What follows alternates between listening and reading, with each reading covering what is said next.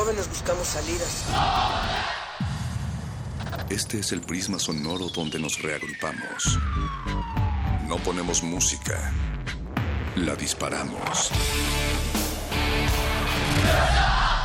No hablamos o leemos. Vivimos el lenguaje. Todo esto es el riesgo de una zona libre. No sentimos. Explotamos. Aquí la razón y la emoción coexisten y conviven. Resisten. Este es un espacio para que formes parte de la resistencia. Resistencia modulada. No solo somos sonido.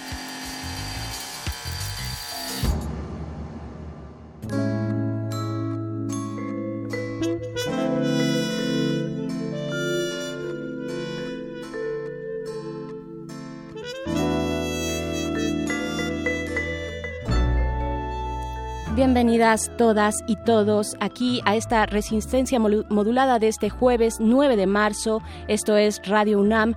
Nos dedicamos a resistir a través del 96.1 de FM cuando son las 9 de la noche con 9 minutos aquí desde la Ciudad de México.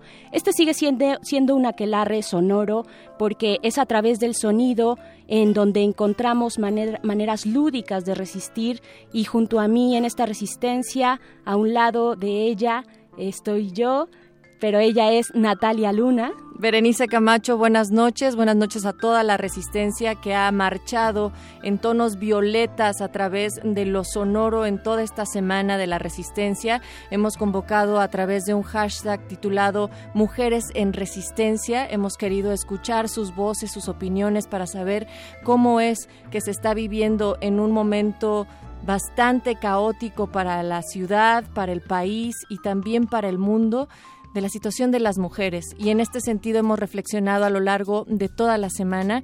Hoy vamos a culminar con una mesa en la cual hablaremos de un proyecto en particular sobre las mujeres ante la guerra, pero también sobre las periodistas que día con día se fletan también para estar cubriendo este tipo de temas y que cuentan a través de sus historias, a través de sus plumas, las historias de otras mujeres que son importantes para recalcar y que en muchas ocasiones quedan en el anonimato en el silencio. Es por ello que reivindicamos la importancia de salir a las calles, de hacer de lo privado algo público día con día. Así es, y esta resistencia, Natalia y todos allá afuera, no sería nada, sería una palabra hueca sin ustedes allá afuera escuchando. Así es que también pueden eh, acceder a nuestras redes, arroba R modulada en Twitter y Resistencia modulada en Facebook para que nos compartan también, eh, bueno, muchas cosas. Si asistieron al día, el día de ayer a la marcha, a este paro internacional de las mujeres, cómo lo vivieron y también si no, eh, pues cómo fue su resistencia o qué opinan de esta situación en México y en todo el mundo, Nat, porque además fue una convocatoria eh, pues mundial, ¿no? Muchísimos países, ciudades, eh, colectivas se sumaron en apoyo, en protesta por la igualdad, por los derechos, por los derechos de todas nosotras. Así es, díganos si es que no pudieron acudir a la marcha, si pararon en algún sentido o cómo tendrían que parar a lo largo de cualquier día de marzo, de agosto, de diciembre y en los que resten, ¿no?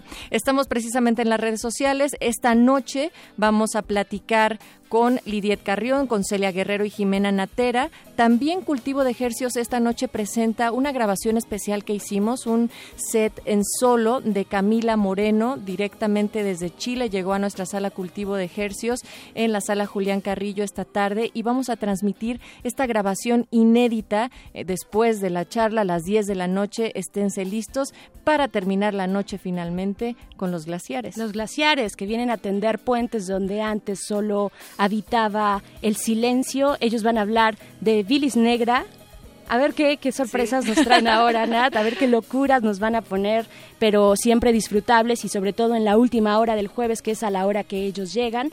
Ese será su tema de hoy. Y pues bueno, Nat, nosotras el día de ayer asistimos a la marcha, fuimos a cubrir la marcha, estuvimos ahí presentes eh, desde la hora del plantón hasta después el arranque, que ya fue la marcha de eh, la Victoria Alada o la Ángela de la Independencia, hasta el punto final que es el hemiciclo a Juárez y pues bueno nos aventamos ahí eh, toda eh, pues una serie de recogimos distintos testimonios de ustedes allá afuera que iremos compartiendo eh, a través de estos micrófonos también a lo largo de esta transmisión. Pero pues cómo cómo lo viste tú Nat cómo lo sentiste cómo lo viviste qué puedes decir para arrancar pues nosotros tuvimos la oportunidad de parar y no solo paramos, sino también marchamos y nos hicieron el paro también acá en la cabina Mónica Sorrosa y Eloísa y a través de ellas también pudimos transmitir varias de estas entrevistas, así como los audios de las consignas que se escucharon. Sin duda hubo menos convocatoria que la marcha de la primavera violeta e incluso que la marcha del año pasado. Sin embargo, se armaron varios contingentes. Efectivamente, hubo contingentes exclusivamente de mujeres, otros mixtos y en ese andar estuvimos también platicando y sonando algunas de las... Mira, a mí me sorprendía muchísimo ver tanto a las niñas que iban bastante prendidas para estar dentro de la marcha como algunas luchadoras que han estado ya a lo largo de todos estos años generando nuevos panoramas dentro del feminismo y nuevos panoramas sociales en general. En general, y eran eh, distintos, como dices, distintos grupos. Eh, estaban por ahí las mujeres constituyentes, estas mujeres que se plantaron desde el primer momento en el que se llamó eh, el, a, realizar la constitución de la Ciudad de México, ellas estaban por ahí. Estaban también las mujeres canábicas, que así se, se, se, denominan ellas, también pues en la denuncia de el contexto, en el contexto del el narcotráfico, eh, dónde estamos paradas las mujeres, sobre todo mujeres que están en, en, en, riesgo por cercanías, ¿no? Cercanía hacia los estados, pues con más peligro en ese sentido. Bueno, estaban por ahí, estaban, como dices, niñas, niñas eh, criándose en el feminismo, muy efusivas, había todo tipo de contingentes, también estaba uno que a mí particularmente me gusta mucho, que es el contingente, bueno, es más bien el bloque lésbico que siempre le pone un sabor muy especial, una fiesta y las, consignas. Las consignas de ellas son divertidísimas, son fantásticas y pues bueno, eso eh, respecto a las personas y colectivas que asistieron, también eh, por ahí hacia el final de la marcha, a mí me tocó ver hacia el final de la marcha, pues eh, algunas organizaciones más como ajenas un poco más al movimiento o bastante más sindicatos. Sí, hay que decir que eso sacó de onda, ¿no? Que al principio de la marcha, a diferencia de la Primavera Violeta, se encontraron varios contingentes de sindicatos y que muchas personas, muchas mujeres cuestionaban qué es lo que estaban haciendo encabezando, vaya, no sumándose, sino encabezando las manifestaciones y una manifestación que hay que decirlo fue convocada del Ángel de la Independencia al hemiciclo a Juárez, ¿no? Esa era la ruta que se había planteado y que se había organizado en un inicio. Y bueno, pues eh, ahí estuvimos, Bere. Al final, también hay que decirlo, y dentro de las cosas tan positivas que rescatamos del reunirnos, del poder en los espacios públicos, manifestar en un día como el 8 de marzo, que no se trata solamente, eh, como se ha malentendido, de una celebración, y que no se confunda con el Día de las Madres, sino todo lo contrario, entender qué es lo que nos falta por trabajar y hacerlo de una manera colectiva. Pues sí, yo quisiera decir también, Nat, que bueno, ahí estuvimos recorriendo la marcha, entre haciendo paro y también eh, haciendo cobertura. Eh, y pues bueno, para mí, bueno, yo lo que lo que yo pude ver en un primer momento fue pues una marcha bastante tranquila, bastante pacífica en cuanto a eh, los colectivos de mujeres. Había efectivamente colectivos o grupos mixtos y también colectivos específicos y especialmente de mujeres. Pero ya hacia el final de la marcha, Nat, y esto ha salido también en redes sociales, ha salido en algunos pocos medios, hacia el final de la marcha pues sí hubo un momento eh, muy específico, muy particular, donde sí hubo agresión hacia algunas de las eh, mujeres presentes en, la marcha. Eh, y precisamente, bueno, mm, fue precisamente una vez que llegaron los que venían atrás, la retaguardia, que eran estos grupos más bien como sindicales, eh, específicamente estaba por ahí primero el Frente Popular Francisco Villa Independiente. Ellos venían detrás de la marcha de las mujeres. Y pues bueno, en algún momento llegamos ya hacia el final, por ahí de las 8 de la noche, llegamos al hemiciclo. Estábamos todas ahí eh, en aquelarre abiertamente en la batucada y bueno, llegan esto, este grupo y pretenden pasar con sus camionetas a través de la marcha porque a del iban, iban hacia el, zócalo, ¿no? Entonces, querían, pasar digamos que desintegrar esa parte.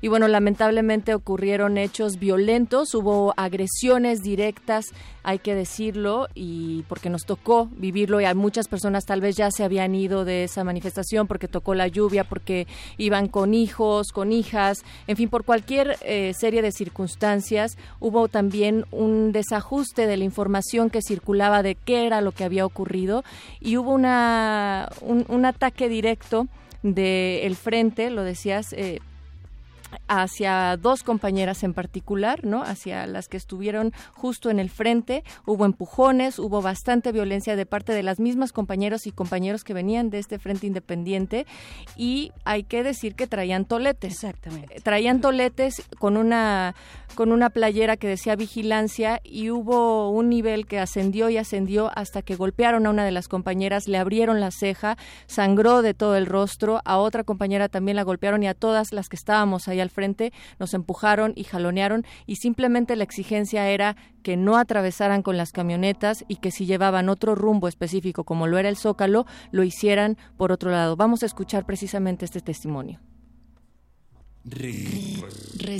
resistencia modular. Mira, ellos, los del Frente Popular Francisco Villa, desde el comienzo de la marcha se estaban pronunciando, hasta nos llamó compañeros. Bueno, está en una marcha de mujeres nos llama compañeros, ¿no? Y ya que llegamos aquí al hemiciclo, ellos querían pasar con su camioneta. Muchas compañeras no las dejaron, bloquearon para que no pasaran. Entonces este, bajaron los tipos, bajaron alguna que otra mujer diciendo que era una marcha de mujeres, que ellos estaban marchando por las mujeres. Empezaron a manosear, empujaron a mi compañera y yo le dije, oye, ¿qué pedo? Entonces me soltó el putazo, así, así nada más, me lo soltó. Ella también le pegó, ella no está tan, tan golpeada como yo, pero pues, también la golpearon, ¿no? Llegó un momento en que nos caímos y las chicas con las que venían y todos esos tipos se lo llevaron, lo defendieron, lo hicieron que se fuera.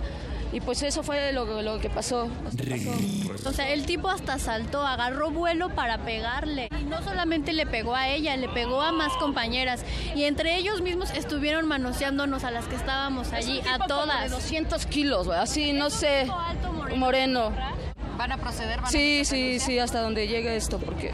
Hay grabaciones también de las eh, Tomaron fotografías algunas, no sé si... Hay, video. Hay un video, de donde sale el golpe, no sé, la verdad es que no estoy enterada. resistencia modular.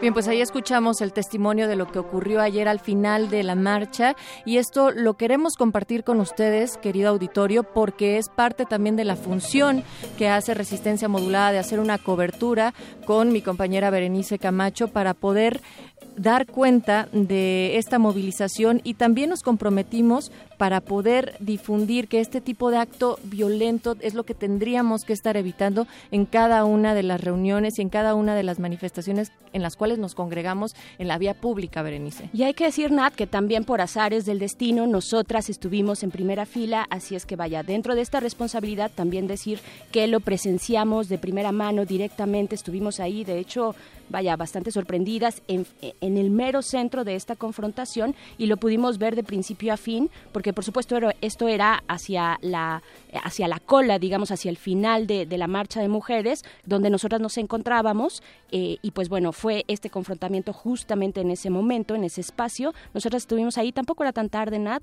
todavía había, suficiente, muchísima gente, eh, no er, eran por ahí de las 8 de la noche, me parece. Así es que bueno, ahí está el comentario y también pues este, eh, este compromiso nuestro de querer difundir lo que nosotras, eh, en nuestra calidad eh, de reporteras y cubriendo ese momento, pues pudimos observar de primera mano, pues ahí está, ahí está para que ustedes también lo juzguen. y de pronto también, Nat, pues nada más decir que sí hay un debate ahí de qué tanto los hombres pueden estar cerca de una manifestación exclusivamente por los derechos de las mujeres. Había muchos hombres, muchos compañeros cerca, no, protagonizando, perdón, eh, pero sí cerca y apoyando. Y me parece, bueno, yo por lo menos, eh, que, además pude eh, encontrarme después con algunos de ellos, pues de sus testimonios no encontré una queja o un sentimiento, digamos, de malestar o de agresión por parte de las demás compañeras.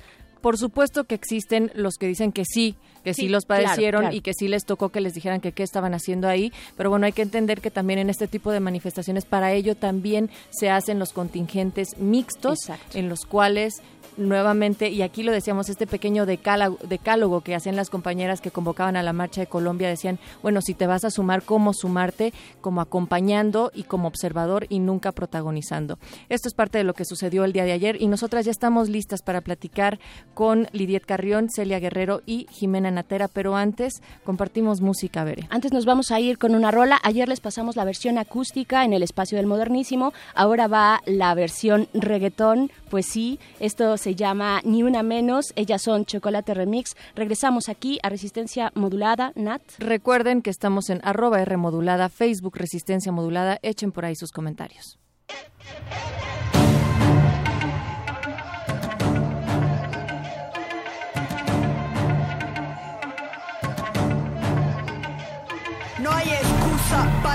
Cubrir al que abusa. Aquí llegó para molestarte esta intrusa. Todas las que mataste hoy son mi musa. Yo voy a aclararte esas ideas confusamente obtusas. ¿Qué importa si llevaba escote o blusa? El problema no es la ropa que usa. Que no eres el culpable, que yo soy una ilusa. Culpable es todo aquel que no acusa. Complicidad se llama este juego. Ya dejemos de hacernos los ciegos. Vamos, cabrón, que yo no valgo tu ego. Vamos, que aquí nos están prendiendo fuego. Si se puede casa ni una menos. Si se puso falda ni una menos. Si se pintó los labios, ni una menos. Ni una menos. Ni una menos, ni una menos. Si baila reggaetón, ni una menos. Si te dejo por otro, ni una menos. Si vuelve tarde a casa,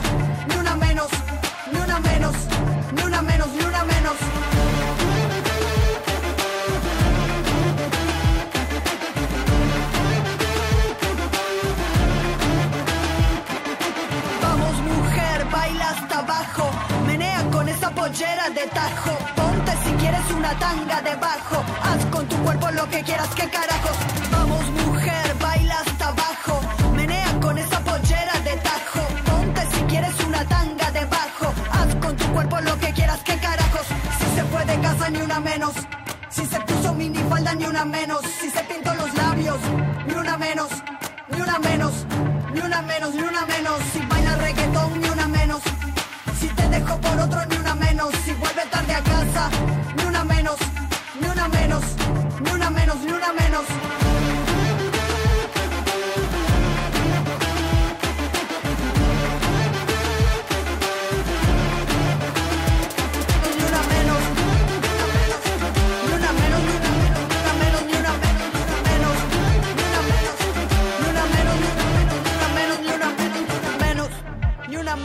Resistencia modulada. Ni una menos, ni una menos, ni una menos, ni una menos, ni una menos, ni una menos, cabrón, ni una menos.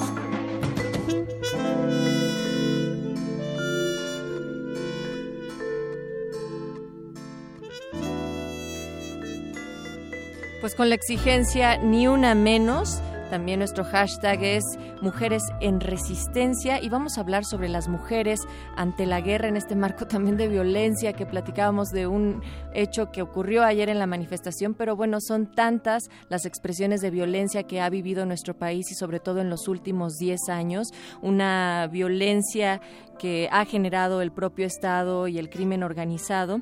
Y el medio digital, pie de página, hizo un recuento precisamente de estos últimos 10 años llenos de violencia y han recogido muchos testimonios que durante mucho tiempo habían permanecido en silencio, mujeres contando las historias de otras mujeres que también dan cuenta de resistencias colectivas y luchas personales que inspiran a seguir.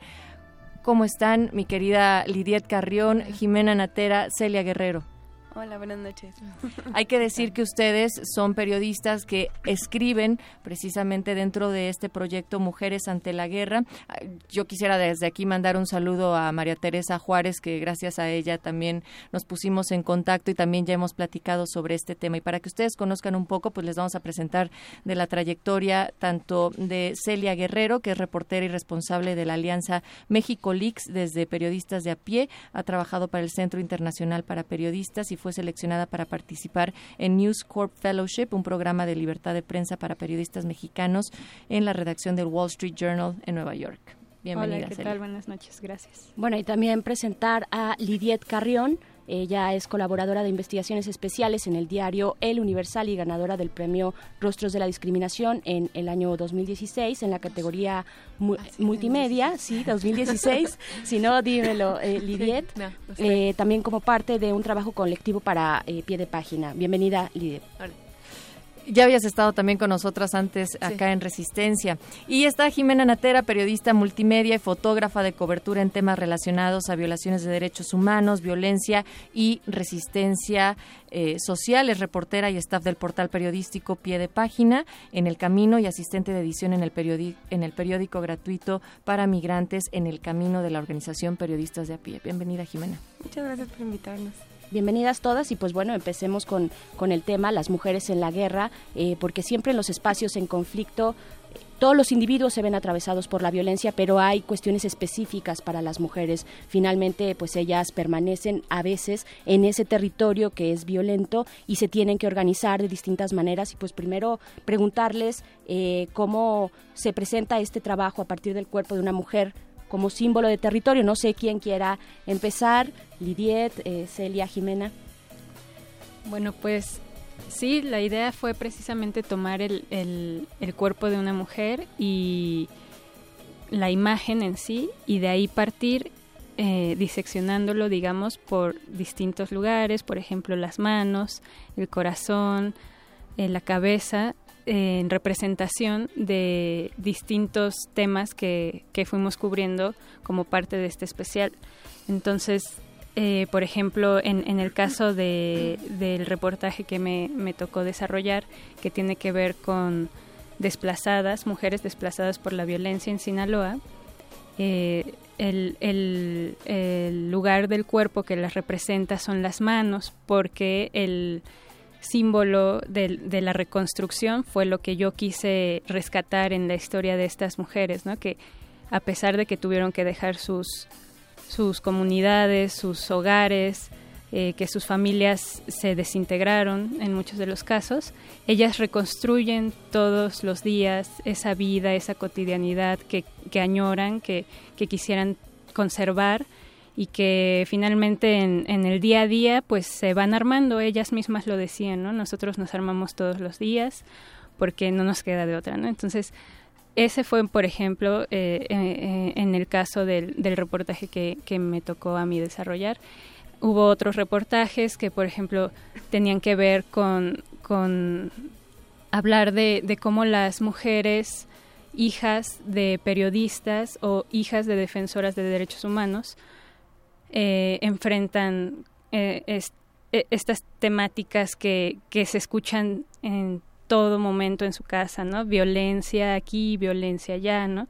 Como, como las hijas de estas mujeres que hablan y que se desarrollan en este contexto todo el tiempo de violencia, han enfrentado esos temas, ¿no? Entonces ellas son representadas, por ejemplo, con el corazón, ¿no? El sentimiento de amar, de, de cómo las, las mujeres defensoras de derechos humanos y sus hijas al final de cuentas se, se protegen entre ellas, ¿no? A pesar de que están siempre inmersas en esos temas violentos, se terminan protegiendo como, como muchas otras familias lo hacen, ¿no? Entonces, bueno, así con diferentes eh, símbolos del cuerpo de la mujer representado como un territorio fue como nosotros quisimos hablar de, de estos diferentes temas. Celia, también antes de que eh, eh, inicien también eh, las demás, pues nada más vamos a compartirles a ustedes allá afuera para que sepan visualmente de qué estamos hablando. Este es un proyecto en la página web de Pie de Página. Lo pueden encontrar en piedepágina.mx guion Mujeres ante la Guerra. Ahí está el proyecto para que se den también esta idea muy clara de lo que estás hablando a partir del cuerpo, un cuerpo especificado en distintos, de, distintas secciones. Y cada una de las partes del cuerpo también se representan por verbos, estos verbos que ellas han activado ante la violencia, ¿no? Como cuidar, ya lo decías, amar, escuchar, abrazar. En su caso, Lidiet Jimena les tocó reconstruir. Eh, no. No, no, fue reconstruir. Ah, perdón. Eh, me, equivoqué. Reconstruir fue Celia Guerrero y en, y en su caso fue hermanar. Exacto. Eh, bueno, pues nosotros hicimos un, nos tocó hacer un reportaje que, bueno, yo pienso que es eh, muy interesante porque es muy invisible, eh, que fue eh, hablar o platicar con las hermanas o con las amigas de mujeres jóvenes víctimas de feminicidio.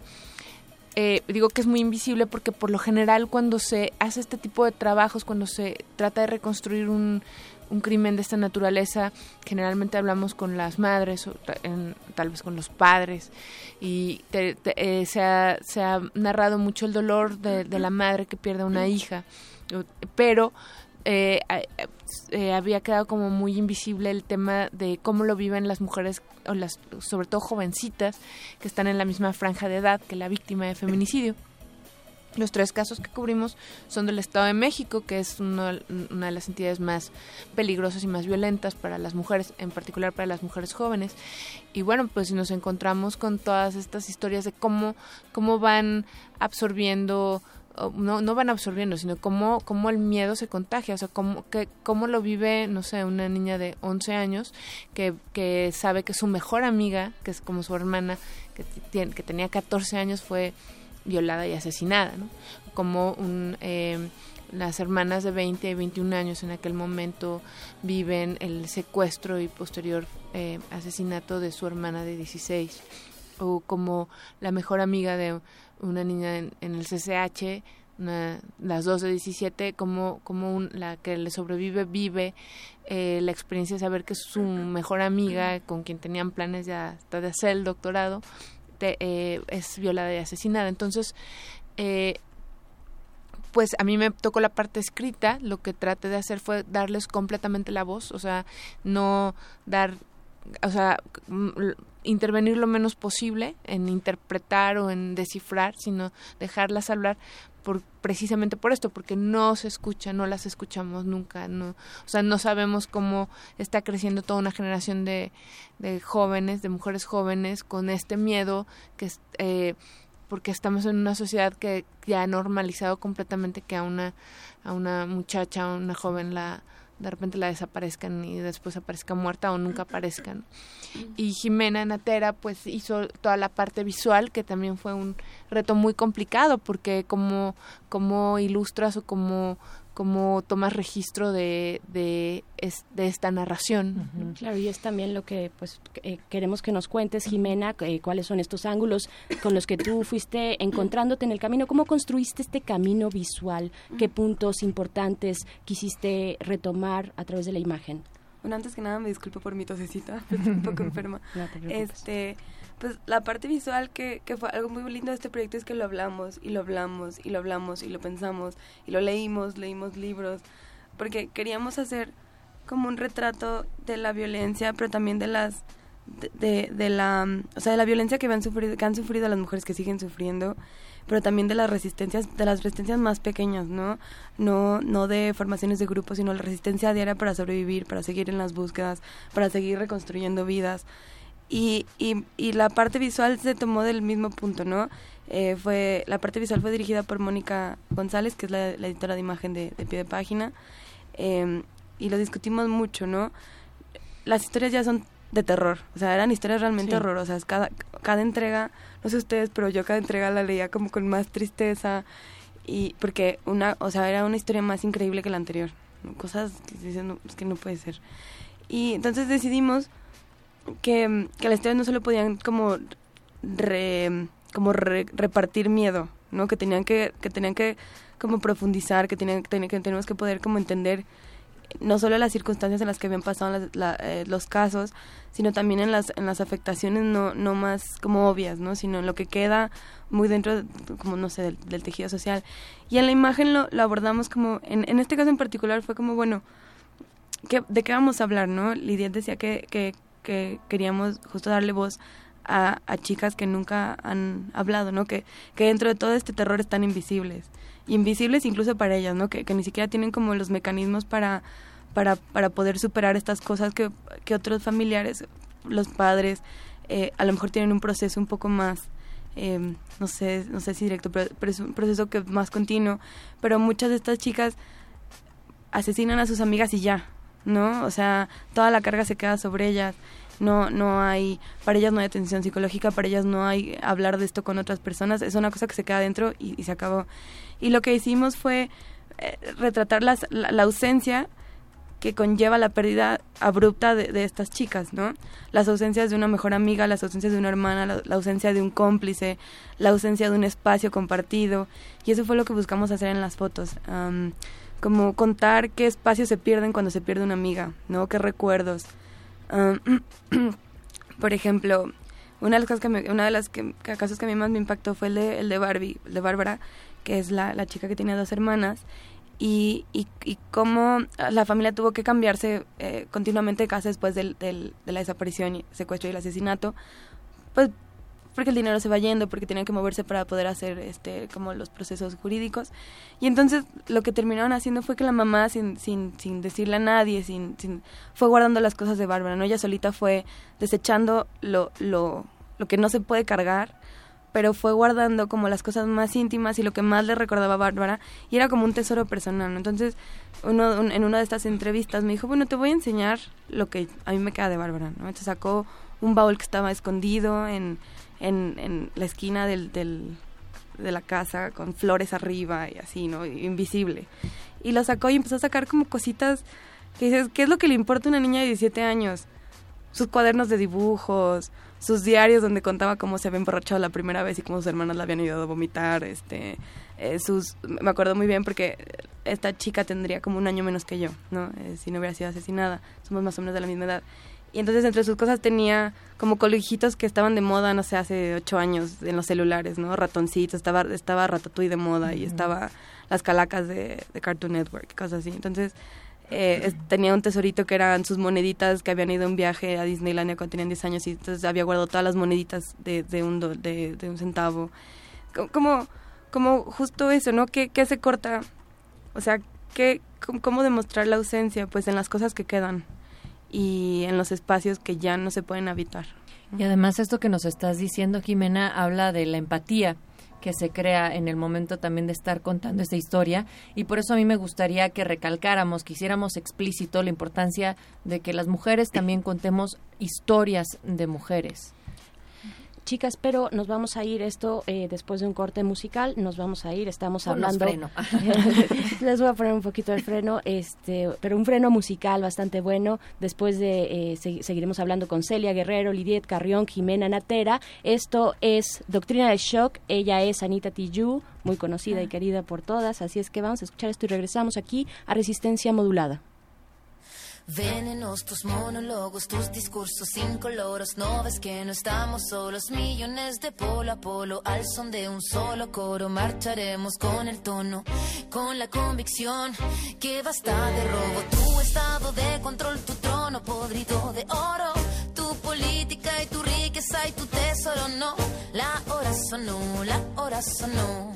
No permitiremos más, más tu doctrina del shock. La hora sonó, la hora sonó. del shock. La hora sonó, la hora sonó. del shock. La hora sonó, la hora sonó. del shock. La hora sonó, la hora sonó países, solo corporaciones. ¿Quién tiene más, más, más acciones? Trozos gordos, poderosos, decisiones por muy pocos. Constitución pinochetista, derecho, pues de hilando fascista. Golpista disfrazado de un indulto elitista. Cae la gota, cae la bolsa, la toma, se toma la máquina, rota la calle, no calle, la calle se raya, la calle no calle, debate que estalla. Todo lo quitan, todo lo venden, todo se lucra, la vida, la muerte. Todo es negocio, bajo tu toldo, semilla, pascuala, me todo se. Tus monólogos, tus discursos sin coloros. No ves que no estamos solos, millones de polo a polo. Al son de un solo coro, marcharemos con el tono, con la convicción que basta de robo. Tu estado de control, tu trono podrido de oro. Tu política y tu riqueza y tu tesoro, no. La hora sonó,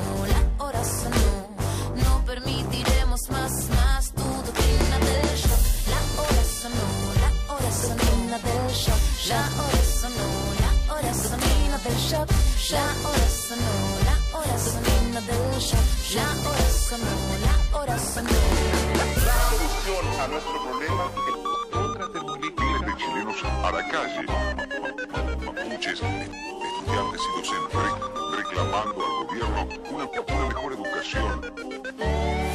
Golpe a golpe, verso a verso, con las ganas y el aliento, con cenizas, con el fuego del presente, con recuerdo, con certeza y con desgarro, con el objetivo claro, con memoria y con la historia, el futuro es ahora. Todo este tubo de ensayo, todo este laboratorio que a diario, todo este fallo, todo este económico modelo condenado de dinosaurio, todo se criminaliza, todo se justifica la noticia, todo se quita, todo se pisa, todo se ficha y clasifica, pero tu política y tu táctica, tu típica risa y ética, tu comunicado manipulado, ¿cuántos fueron los callados? Paco guanacos y lumas, paco guanacos y tunas, paco guanacos nos suman, ¿cuántos fueron los que se robaron las fortunas? Venenos tus monólogos, tus discursos sin coloros, no ves que no estamos solos, millones de polo a polo, al son de un solo coro, marcharemos con el tono, con la convicción que basta de robo, tu estado de control, tu de oro, tu política y tu riqueza y tu tesoro, no,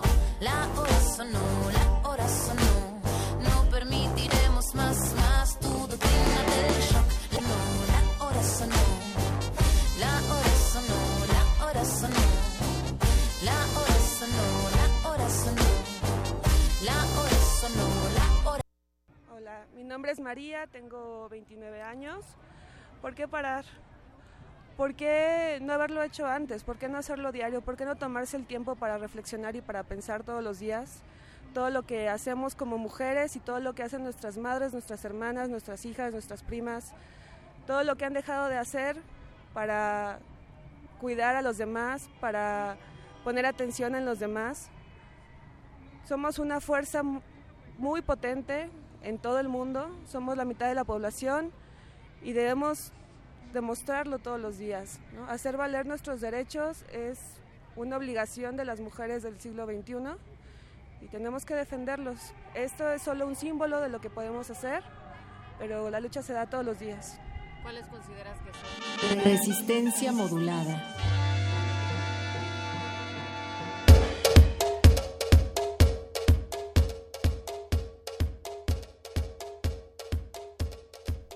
Mujeres ante la guerra, un proyecto de pie de página. Eh, estamos hablando aquí con Jimena Natera, estamos también con Lidiet Carrión y Celia Guerrero. Precisamente, pues nos quedamos eh, contigo, Jimena, hablando de esta experiencia desde la fotografía. Y, y yo, y yo rescataba este sentido de empatía que me daba lo que tú estabas contando y lo que te, lo que te pasó con la historia y la importancia de que sean mujeres también contando historias de otras mujeres. Y en ese sentido también pues primero contestar esa pregunta y después como qué, qué queda después de tanta crudeza que hay en sus historias, de tanta realidad, de una realidad tan violenta en nuestro país, pero de dónde se rescata, de dónde se transforma, e incluso como decías Lidiet, eh, se le contesta a la realidad misma. Bueno, este, es que ahorita justo mientras pasaba la música platicábamos aquí eh, y ahí es como eh, que la, lo que tratamos de hacer o lo que trata de hacer la red en general con todos sus proyectos es, es justo eso, no quedarnos nada más con la historia de terror, sino buscar cómo es que la, la gente eh, tiene eh, formas de resiliencia y no solo de re- resiliencia, sino de responderle a la, a la, a la realidad. Era, por ejemplo, con los buscadores que buscan a, a sus familiares y, y- y literalmente están excavando todo México.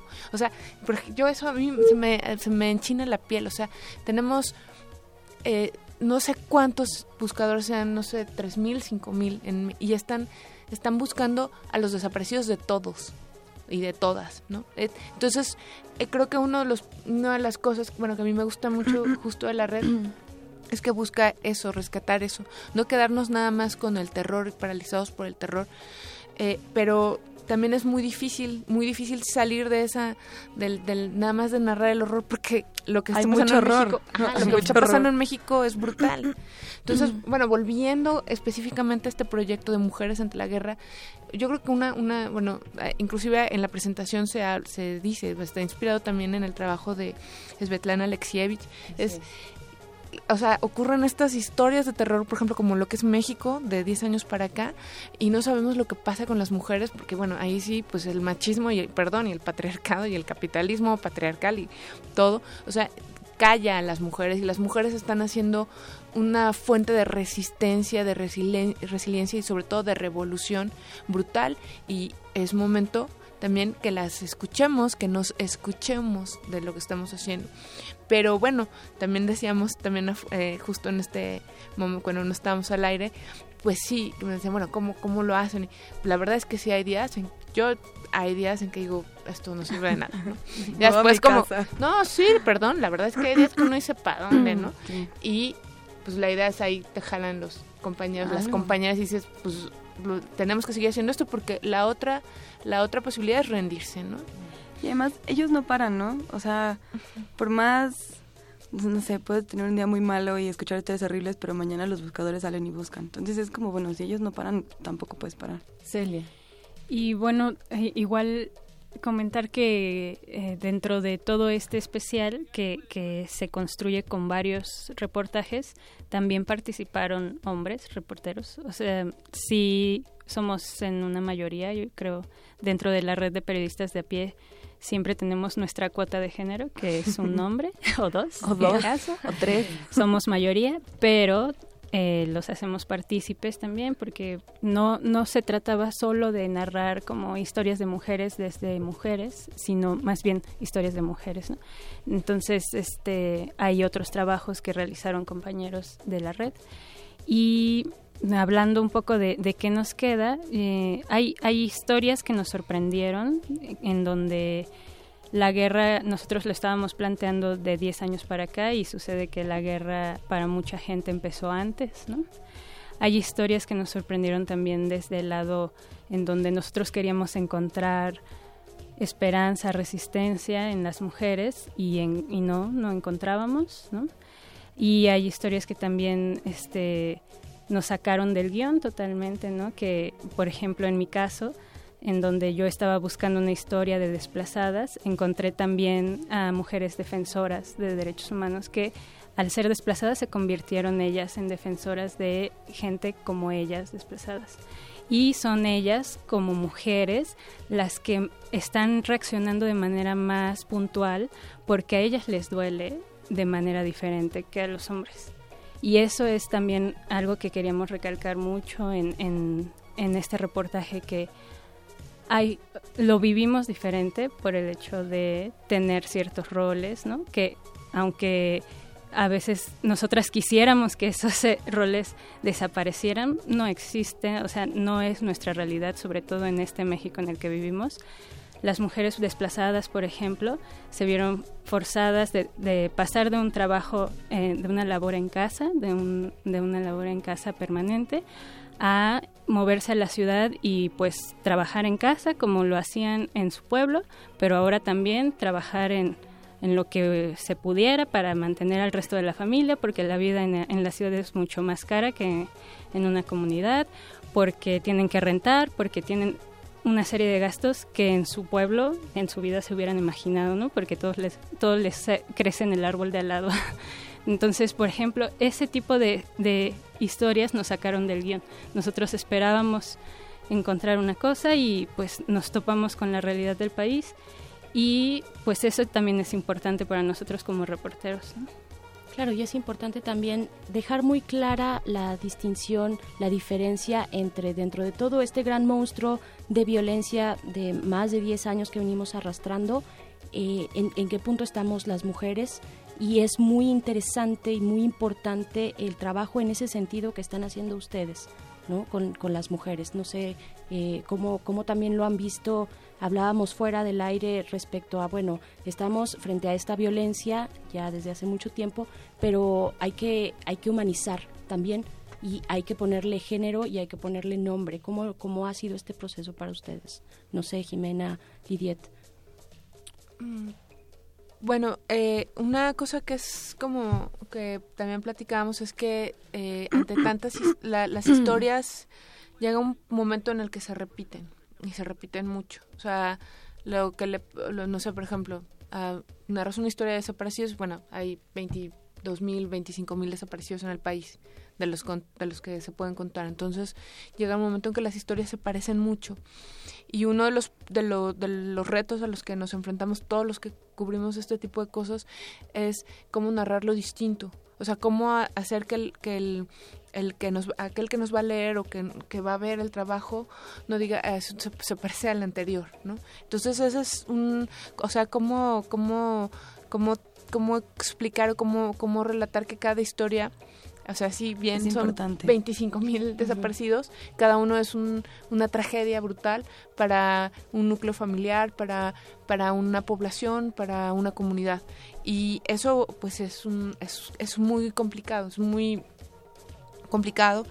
Eh, creo que cada, cada periodista ha tratado de, ahora sí, de, echado mano de, las herramientas que tiene. Yo creo que una parte que eh, para mí es muy importante es, narrar también por qué pasan estas cosas, para qué, y, y, también por qué no nos podemos dejar consumir por el miedo, porque sí es aterrador, o sea, sí, sí es aterrador, eh, y una de las herramientas que yo que me, que me ha funcionado para, para poder seguir mirando esa realidad y, poder narrarla es explicar que, o sea, es, es, buscarle una explicación y entender que hay personas o hay, hay un sistema que se beneficia de, de eso. Eh, y que una de las estrategias para que nosotros no nos movamos como los conejos cuando le avientas una lamparita es, tenernos aterrorizados. Entonces eso creo que es algo que yo trato de, bueno, trato de reflejar, no sé si lo logro, espero que sí, ¿no? Este, Jimena, no sé si quiere. También porque es, es como totalmente lo que dijiste, porque además también a veces, por ejemplo, en esto de los 10 años de la guerra, a veces parece que hablamos en pasado. ¿No? O sea que ya fue la guerra, pero, o sea, es una cosa de desaparecidos y en un mes y medio vas a alguna otra cosa y hay alguien que le desaparecieron a su hijo antier. Entonces es como, no podemos hablar en pasado, no podemos hablar, o sea, hace poquito tuvimos una, una conversación con una mm, psicóloga social y nos decía, es que eh, no podemos empezar a hablar de, de reconstrucción porque siguen pasando las cosas, ¿no? No podemos eh, brincarnos un paso porque estamos metidos en la violencia absoluta, ¿no? Igual, más bien pareciera que nuestro, nuestro nuestra resistencia a este tipo de historias como ha crecido, ¿no? Antes un muerto era una noticia, era una cosa escandalosa, era una cosa aterradora, y luego fueron 10, y luego llegan 15, entonces los 10 ya no son, y así, ¿no? Entonces, 30 mil, o sea, es que decir 30 mil desaparecidos, como si fuera así es una, cosa que fácil, ¿no? Ajá, 30 mil personas. Y a lo que estamos de alguna manera ya habituados o que ya hicimos una cierta resistencia, también por eso les preguntaba esta parte de cómo humanizarlo, cómo volver a conectar unos con los otros frente a estas grandes cifras que hemos venido arrastrando durante 10 años. Y en particular, ¿cómo ustedes resisten desde el periodismo? Celia.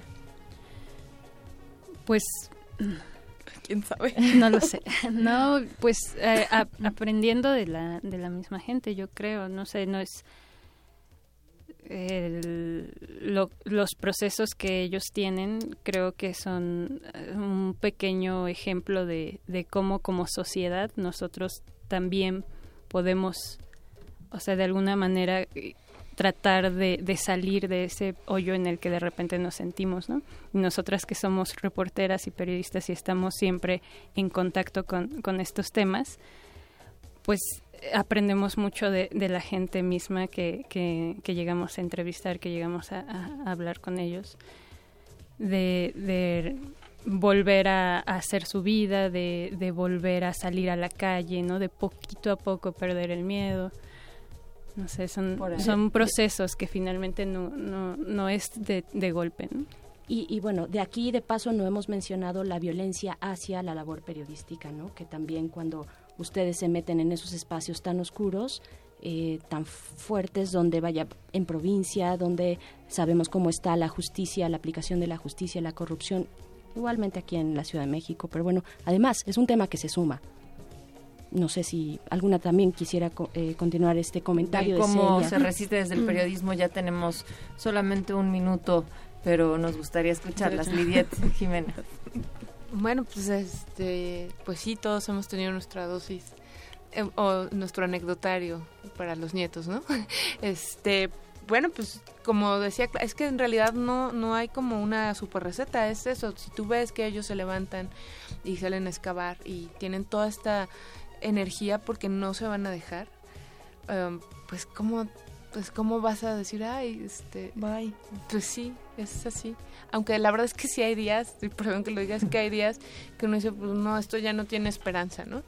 Pero, pues si te la crees, como que dejas que pues que los, pues no sé, que los que están haciendo esto ganen, ¿no? Que avancen. Jimena. Pues, o sea, de la situación del periodismo es, un sistema completo, ¿no? No es como, no son los medios, ¿no? Es, un sistema completo de, de, información. Entonces es como muy, muy complicado, pero también hay que reconocer que estamos en una posición como muy de ventaja, ¿no? O sea, las verdaderas luchas de los periodistas están en los estados, están en los lugares, están donde los, los periodistas reportan las historias que pasan a su alrededor, ¿no? Nosotros como estamos, no completamente, pero de cierto modo protegidos desde acá, contando historias de otros lados. Entonces, este, no sé, o sea, es, es así, yo lo veo como, una, como un monstruo completamente diferente, muy complicado que también contamos acá, perdón, Nat, con una sociedad civil bastante más robusta de lo que hay eh, y defensores y defensoras eh, mucho más, no comprometidos, vaya, en, en mayor redes número. De apoyo, hay redes de solidaridad, ¿no? Que en, otros lugares, no sé, Tamaulipas, ¿qué hay? Claro. Nada. Bueno, pues nosotros invitamos a que conozcan, a que lean Mujeres ante la Guerra, que está en pie de página, está pie de página.mx y en general todos los reportajes, todo el trabajo que se está haciendo a través de esta red. Y quiero agradecer de verdad muchísimo a Lidiet Carrión y a Celia Guerrero y a Jimena Natera por haber estado acá en Resistencia en esta semana de Mujeres en Resistencia. Muchas, gracias. Nat, nos vamos a ir ya con los cultivos, cultivo de ejercios esta noche con este especial eh, que fue grabado ya, que fue grabado eh, por la mañana con Camila Moreno, una cantautora chilena, esto desde la sala Julián Carrillo, así es que vámonos, pero nos vamos con música, esto es de MIA, esto fue el primer momento de resistencia modulada, bien el cultivo de ejercios.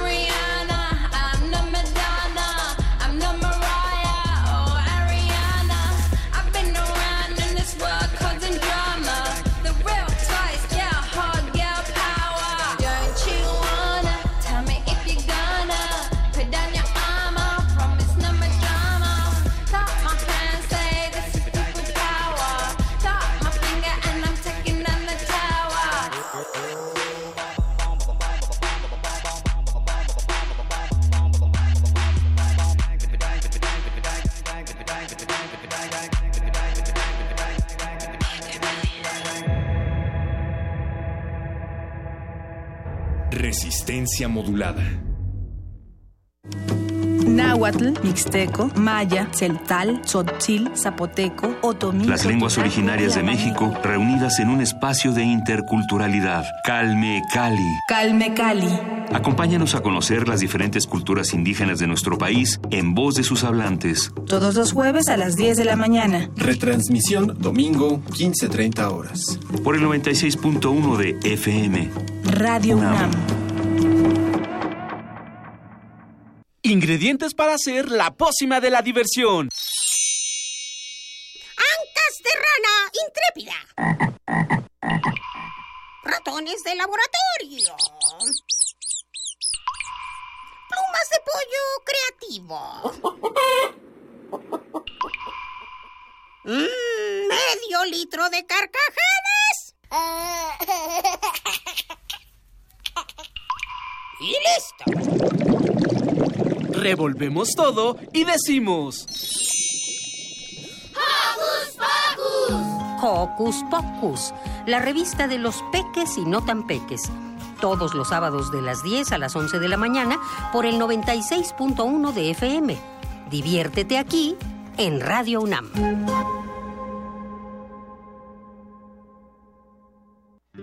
El siglo XVI, conocido como Cinquecento, es un heredero del humanismo que funda la estética de lo extraordinario y nunca es menos clásico que cuando piensa que es clásico. Te invitamos a participar en Invocación del Último Renacimiento, el Renacimiento Insólito. Curso a cargo de Otto Cázares, vasto recorrido por el manierismo italiano y el Renacimiento francés. Todos los sábados de marzo, de las 11 a las 14 horas. Adolfo Prieto, 133, Colonia del Valle, cerca del Metrobús Amores. Mayores informes al 56 23 32 72 y 73. Radio UNAM. Conoce los relatos de las personas que resisten y reconstruyen la paz. Resiliente. Resiliente. Las voces y miradas de quienes buscan alternativas ante la violencia y la adversidad.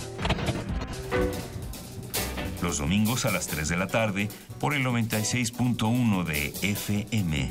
Radio UNAM. Resistencia modulada.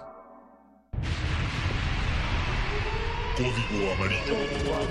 Se le solicita a toda la resistencia tomar sus posiciones. Nuevas muestras musicales están por llegar. Manejen los caldos sonoros con extremo cuidado. Si tenemos suerte, un nuevo virus podría nacer. Inicien descontaminación para entrar al laboratorio de cultivo de ejercicios. Esto es Tu mamá te mató.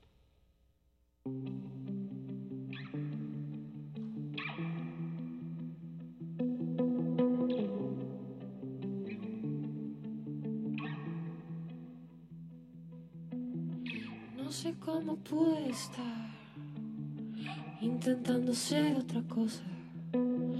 No sé cómo pude pedir un poco de amor suplicando. Voy a empezar a soltarte. Voy a empezar a bailar. Voy a dejar de buscarte. Voy a empezar a bailar. Tu mamá te mató y yo su piel te incendió. Estás ardiendo. Este no es el sueño de Dios. Dijo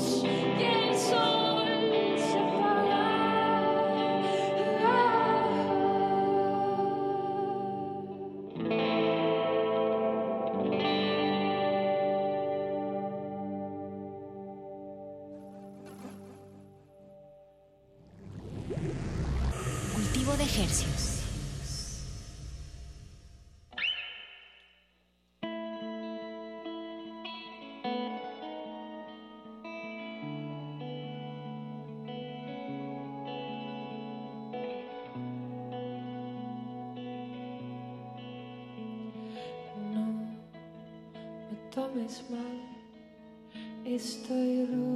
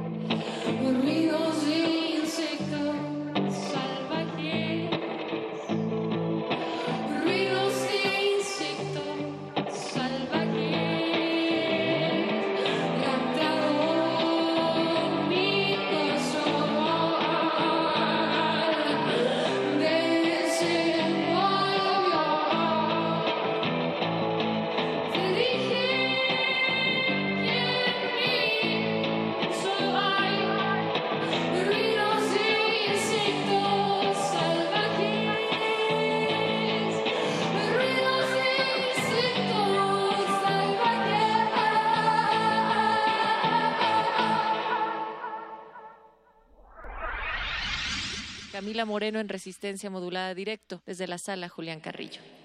Eh, voy a tocar Sin mí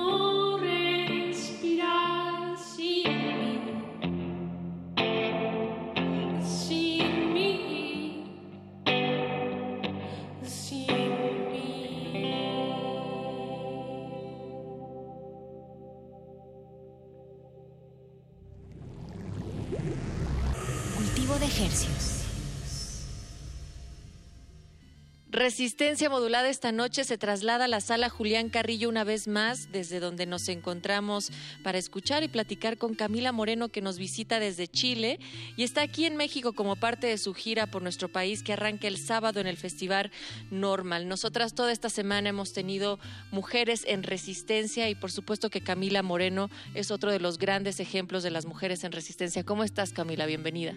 Bien, ¿y tú Natalia? ¿Cómo estás?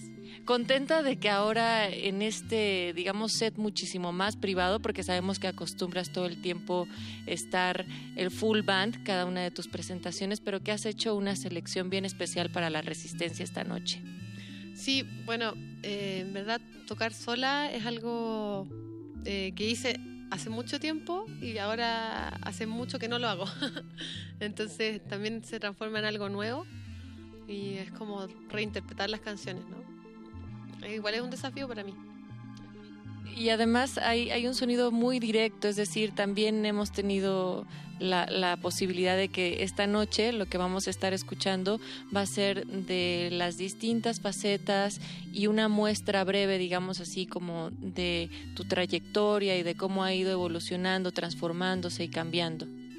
Claro, sí, hay canciones de Mala Madre, eh, canciones de, de Panal y de Al mismo tiempo.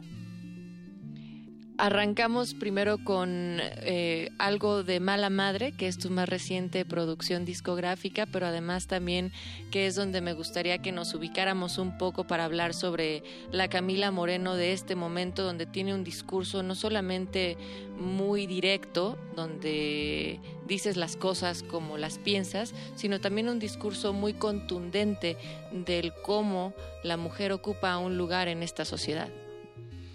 Sí, bueno, Mala Madre es un disco que, que surgió gran parte por experiencias personales, pero también sobre está fundamentado sobre reflexiones, como, como preguntando, preguntándome así cómo llegamos hasta aquí, ¿no?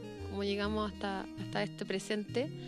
Y claro, investigué sobre la Inquisición y sobre las la esquema de las brujas y cómo se, se creó esta realidad, como esta necesidad de, de aplacar eh, esta, esta parte de la humanidad y en verdad de la naturaleza que tenía que ver con, con lo irracional, con lo salvaje, con, con, lo desconocido, con la noche, con el arquetipo de la bruja. Eh, y claro, finalmente eh, me di cuenta que todo el tiempo estamos edificando la realidad desde ahí, desde, desde la historia de la humanidad. Eh, que está todo el tiempo como amando la lógica y lo racional, ¿no? Eh, no sé si todo el tiempo, porque en verdad la historia de la humanidad es más, pero lo que hemos fundamentado nosotros, o sea, hoy día en este presente es eso, ¿no? Y, y, empecé a sentir que, claro, ¿por qué esta necesidad histórica de aplacar a la mujer, de violentarla, de invisibilizarla?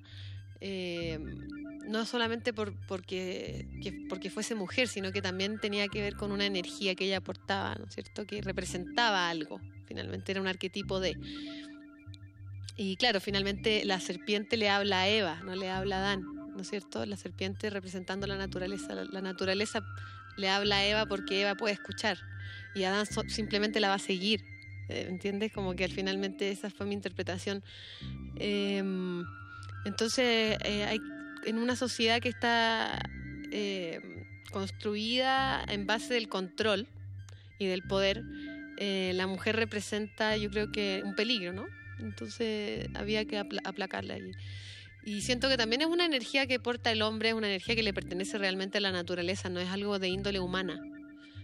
solamente que los humanos hemos como eh, estamos en una ambivalencia ¿no? todo el tiempo de, de, ser animales o de ser racionales. Entonces cuando los humanos las mujeres parimos eh, eh, tenemos un bebé nos damos cuenta que somos animales nos igualamos al resto de, los mamíferos.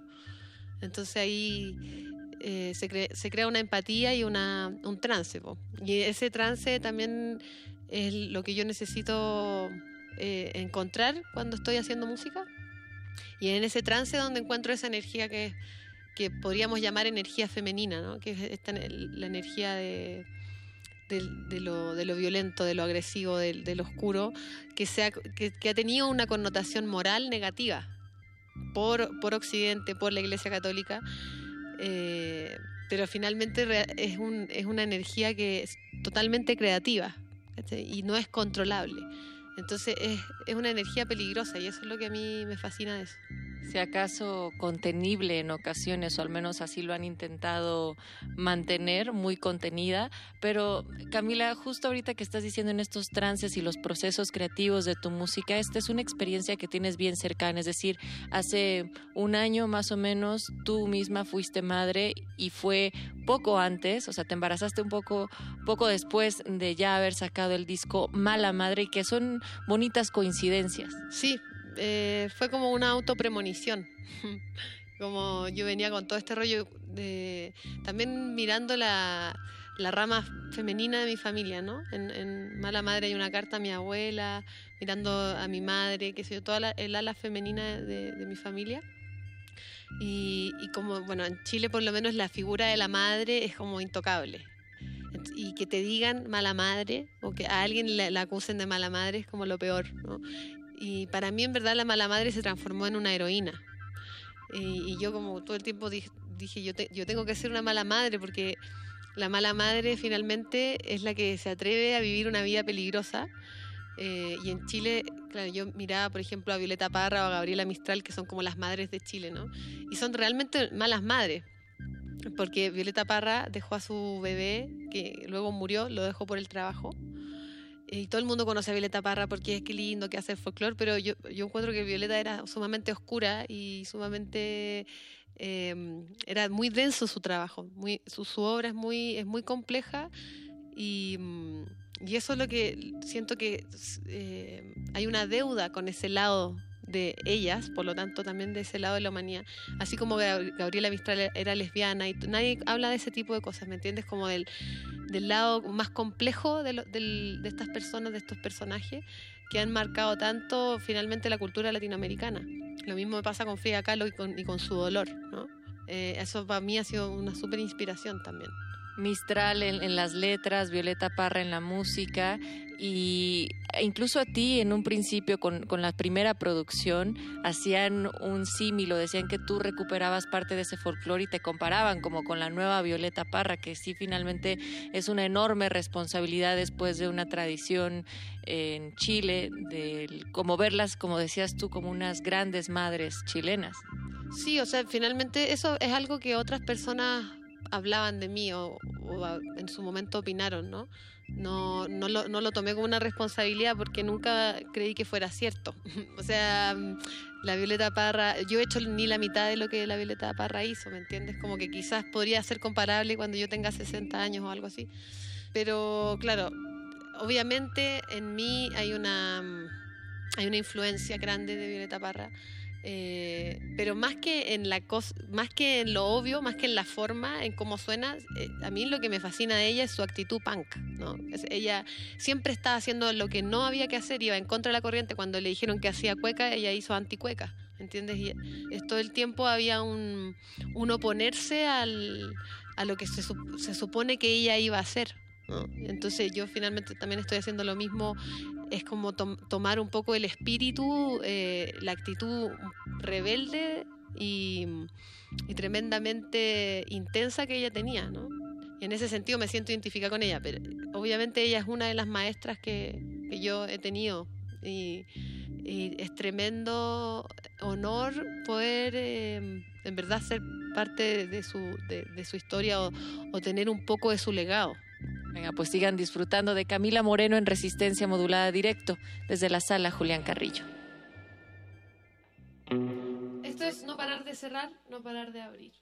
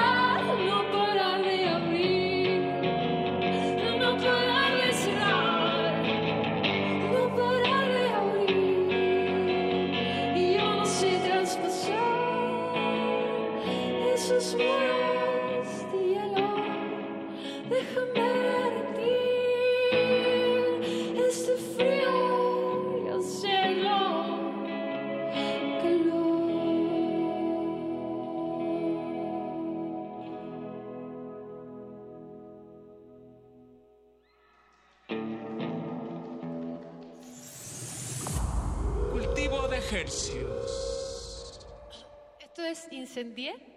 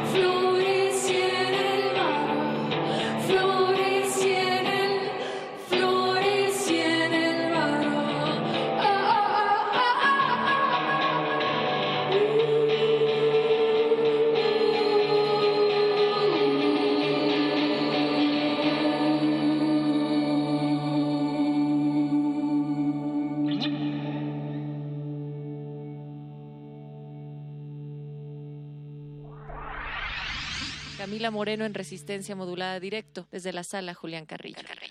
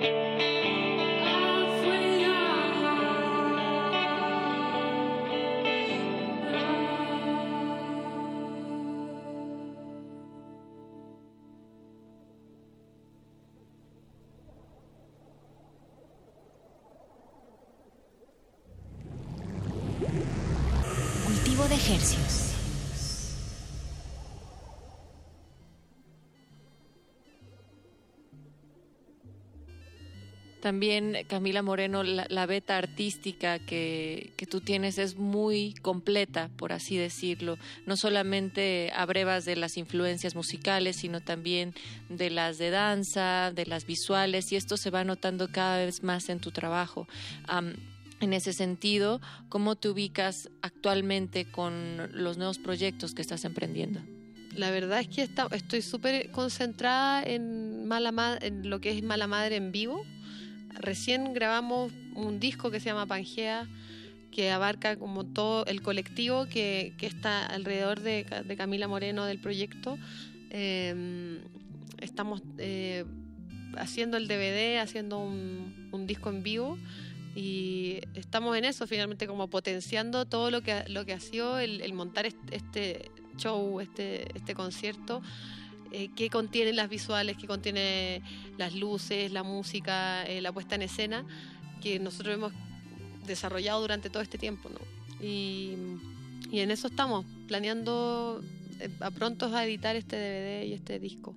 Y en el marco, permíteme, del, del 8 de marzo, que fue el día de ayer y que también Resistencia Modulada esta semana ha hecho hincapié en el hashtag Mujeres en Resistencia y de toda la visibilidad que tendríamos que estar cobrando en los medios de comunicación y en cualquier otra de las industrias, en particular ahora contigo en la industria musical. Bueno, eh, nos gustaría también comentar que estuviste formando parte del primer conversatorio que convocó Francisca Valenzuela en el Ruidosa Fest, que es el primer, digamos por así, concierto, diálogo feminista que se da en Chile. Y hubo unas intervenciones y unos diálogos que se dieron muy interesantes en torno a el feminismo, pero también en la industria y en el quehacer artístico. Claro, estuve participando en esta, en esta, mm, en este evento el año pasado. Eh, no sé qué es decirte, pero claro, yo, yo he vivido violencia, violencia de género en la industria. eh, me han dicho cosas ter- terribles, como en el momento que estuve embarazada, como que yo no, no podía razonar porque tenía muchas hormonas y porque era mujer. Bueno, hay, hay de todo, ¿no? Yo siento que mm, lo importante es, em, no sé, finalmente cuando te preguntan como, ¿tú te sientes especial por ser mujer en la música? Eso, ese tipo de cosas creo que hay que mm, saltarlas. Yo creo que hay que hablar de la música porque finalmente a un hombre no le preguntarían como, ¿tú por ser hombre te sientes especial en la música? claro, claro, totalmente. Entonces, mm, nada, yo creo que eh, yo igual tengo un programa de radio que se llama Diario Nocturno que, un poco recoge o investiga sobre las mujeres latinoamericanas que hacen música. Y siento que con el programa me di cuenta que había una fuerza en la música, habían muchas, muchas, hay muchas mujeres haciendo música. Y, mm, y quizás hay una sensibilidad diferente, o sea, nosotras, yo creo que hay una conexión como lo que hablábamos recién, que es innata con la naturaleza porque tenemos útero, eh, que es una que es un misterio, yo creo. Y que, y que la música en ese sentido se, se nota, ¿no? Como hay, hay, en la música se traspasa esa, esa voluptuosidad, eh, ese- esa sensibilidad y, y esos cojones al final, o, o esos ovarios, por decirlo así. Y mientras Camila Moreno dice esto, escuchamos así como en el fondo, en el camerino, a Leo que estaba, a Leo que estaba balbuceando un poco. Eh, finalmente, bueno, en esta gira que haces exclusivamente para México con tres fechas, cuéntanos en dónde y todas las coordenadas. Bueno, eh, vamos a estar en Normal, el- en el Festival Normal el 12 de, de marzo, que cae día domingo. Vamos a estar en Indie Rocks, en Foro Indie Rocks el 15 de marzo, que es día miércoles. Ahí va a ser un show bien largo.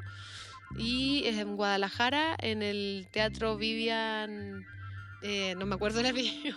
Es el Teatro Vivian Blumenthal, ¿no? Exacto, exacto. Un apellido extraño. Eh, y luego en- en- vamos a estar de vuelta en Ciudad de México y vamos a tener unos shows sorpresa el 18 y el 19 de marzo. Recuerda, por favor, tus redes para toda la resistencia. Bueno, en Facebook, Camila Moreno Oficial, en Twitter, arroba Camila Moreno guion bajo, en Instagram, arroba Camila guion bajo, Moreno guion bajo. Venga, pues muchísimas gracias por estar acá en la Resistencia. ¿Algo más que te gustaría comentar? Nada, muchas gracias por tenerme acá. Me encanta siempre venir a, Radio UNAM y mm, eh, espero volver pronto. Me encanta estar en México, es increíble. El público siempre es muy eh, acogedor. Así que muchas gracias y nos vemos en estas en esta gira. Venga, pues sigan disfrutando de Camila Moreno en Resistencia Modulada Directo desde la sala Julián Carrillo.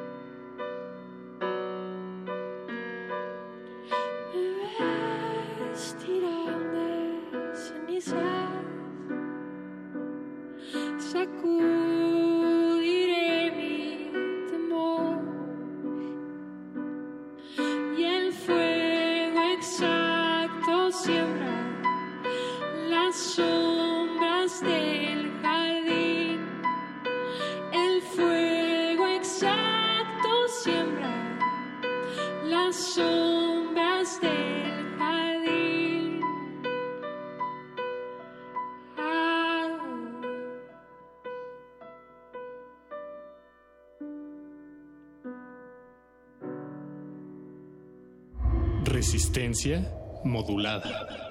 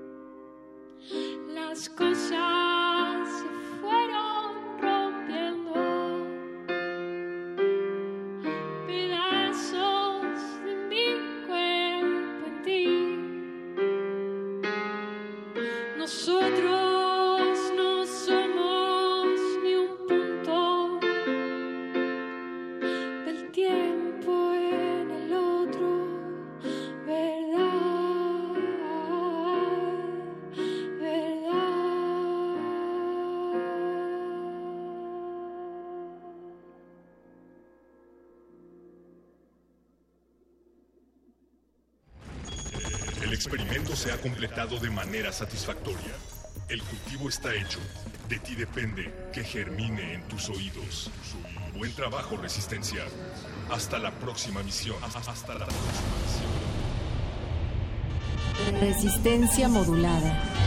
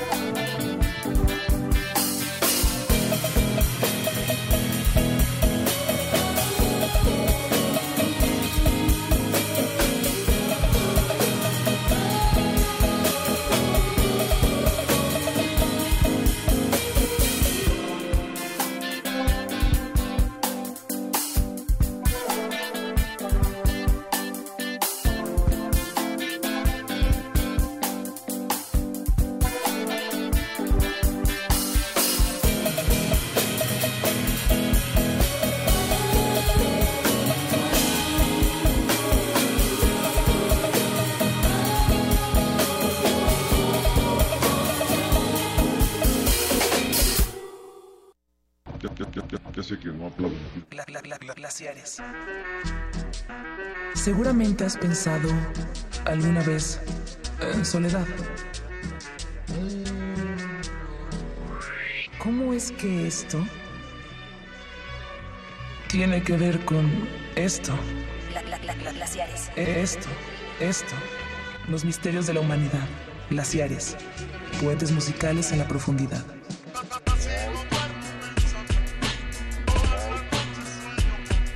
Por resistencia modulada.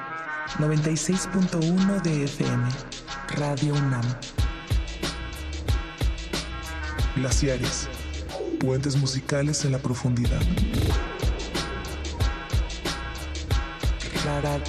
Radio UNAM. Radio UNAM. glaciares. Trabajando por lo que más quieres.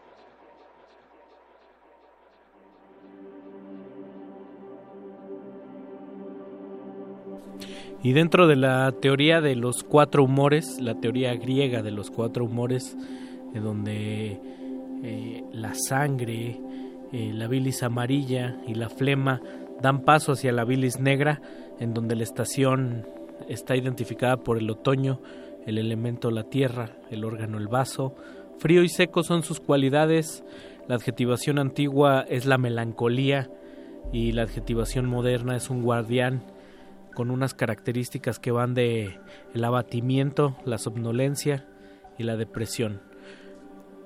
El Glaciares de hoy está dedicado a la bilis negra, le hace la melancolía. Yo soy Mauricio Orduña. Y soy Ricardo Pineda. Bienvenidos una vez más a una emisión de Glaciares. Y vamos a abrir, pues, de una vez con un tema de Jackson C. Frank. Se llama Milk and Honey. Escríbanos en redes sociales, arroba R modulada en Twitter, ahí escríbanos con el hashtag glaciares, qué canciones, qué melodías los ponen melancólicos. Para ustedes, ¿qué significa la melancolía? ¿Cuál es la diferencia con la tristeza? Vamos a estar hablando de la depresión, de esos estados de ánimo que a veces no son gratos, pero que existen. Personajes abatibles aquí en Glaciares. Y pues vámonos. Bienvenidos.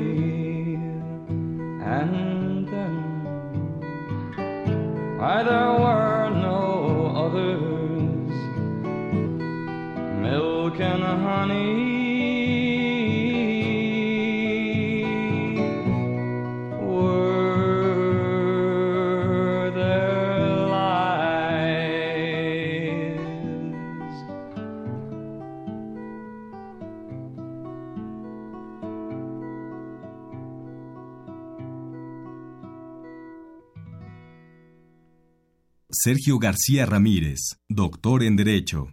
No es sencillo arribar a una cultura de derechos humanos después de siglos de contiendas, de odios, de enfrentamientos, de discriminaciones, pero esa es la gran tarea de la humanidad. Te invitamos al curso Derechos Humanos. Derechos Humanos. Sistema Interamericano de Protección. Imparte el doctor Sergio García Ramírez. Sara Carlos Chávez del Centro Cultural Universitario, los días 13, 15 y 22 de marzo, de las 18 a las 20.30 horas. Informes al 5622-7070, 5622-6605 o en www.grandesmaestros.unam.mx. El cupo es limitado. Inscríbete ya. Invita el programa grandesmaestros.unam de la Coordinación de Difusión Cultural de la UNAM. El Museo Nacional de Antropología abre sus puertas a la exposición Caminos de Luz, Universos Huicholes, que muestra la compleja cosmovisión del pueblo Virraritari, conocido como Huichol, que habita en el occidente de México, en los estados de Jalisco, Nayarit, Durango y Zacatecas. En la exhibición se identifican nueve símbolos, trece deidades y diez episodios míticos fundacionales de esta etnia. El Museo Nacional de Antropología se ubica en Avenida Paseo de la Reforma y Calzada Gandhi, en el bosque de Chapultepec. El siglo XVI, conocido como Cinquecento, es un heredero del humanismo que funda la estética de lo extraordinario y nunca es menos clásico que cuando piensa que es clásico. Te invitamos a participar en Invocación del Último Renacimiento, el Renacimiento Insólito.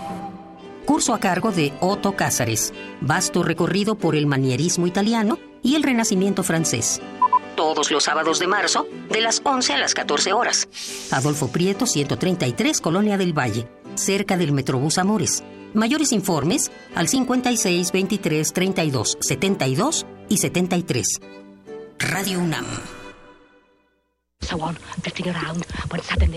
Una galería para descubrir sonoridades del mundo poco conocidas. Abre la puerta del Gabinete de Curiosidades. Serie que recupera y analiza audios y grabaciones de diversos archivos sonoros. Domingos a las dos y media de la tarde con Frida Saldívar y Luisa Iglesias. Somos coleccionistas de sonidos. 96.1 de FM. Radio UNAM.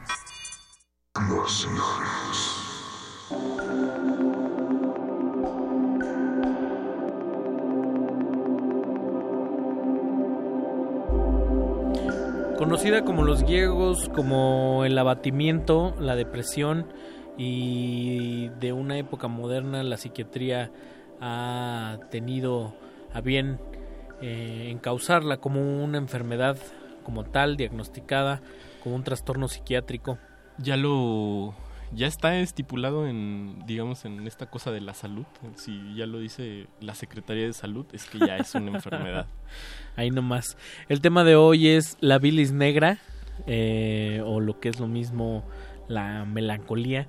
Ese estado en el que pues, estás como triste obcecado. Sí es como una especie de de vaguedad como de pues, De sí, como limbo, de, ¿no? de vaguedad eh, emocional eh, anímica, espiritual quizás, y también no sé qué tanto tenga que ver o qué tan tan conectada puede estar con pues con lo moral, ¿no? Con Hipócrates de Cos decía que si el miedo y la tristeza se prolongan, estamos hablando de la melancolía, es como un bloqueo también Sí. en el que pues, ya no estás triste nada más, sino que esa tristeza, ese abatimiento te impide continuar, te impide llevar tus labores diarias.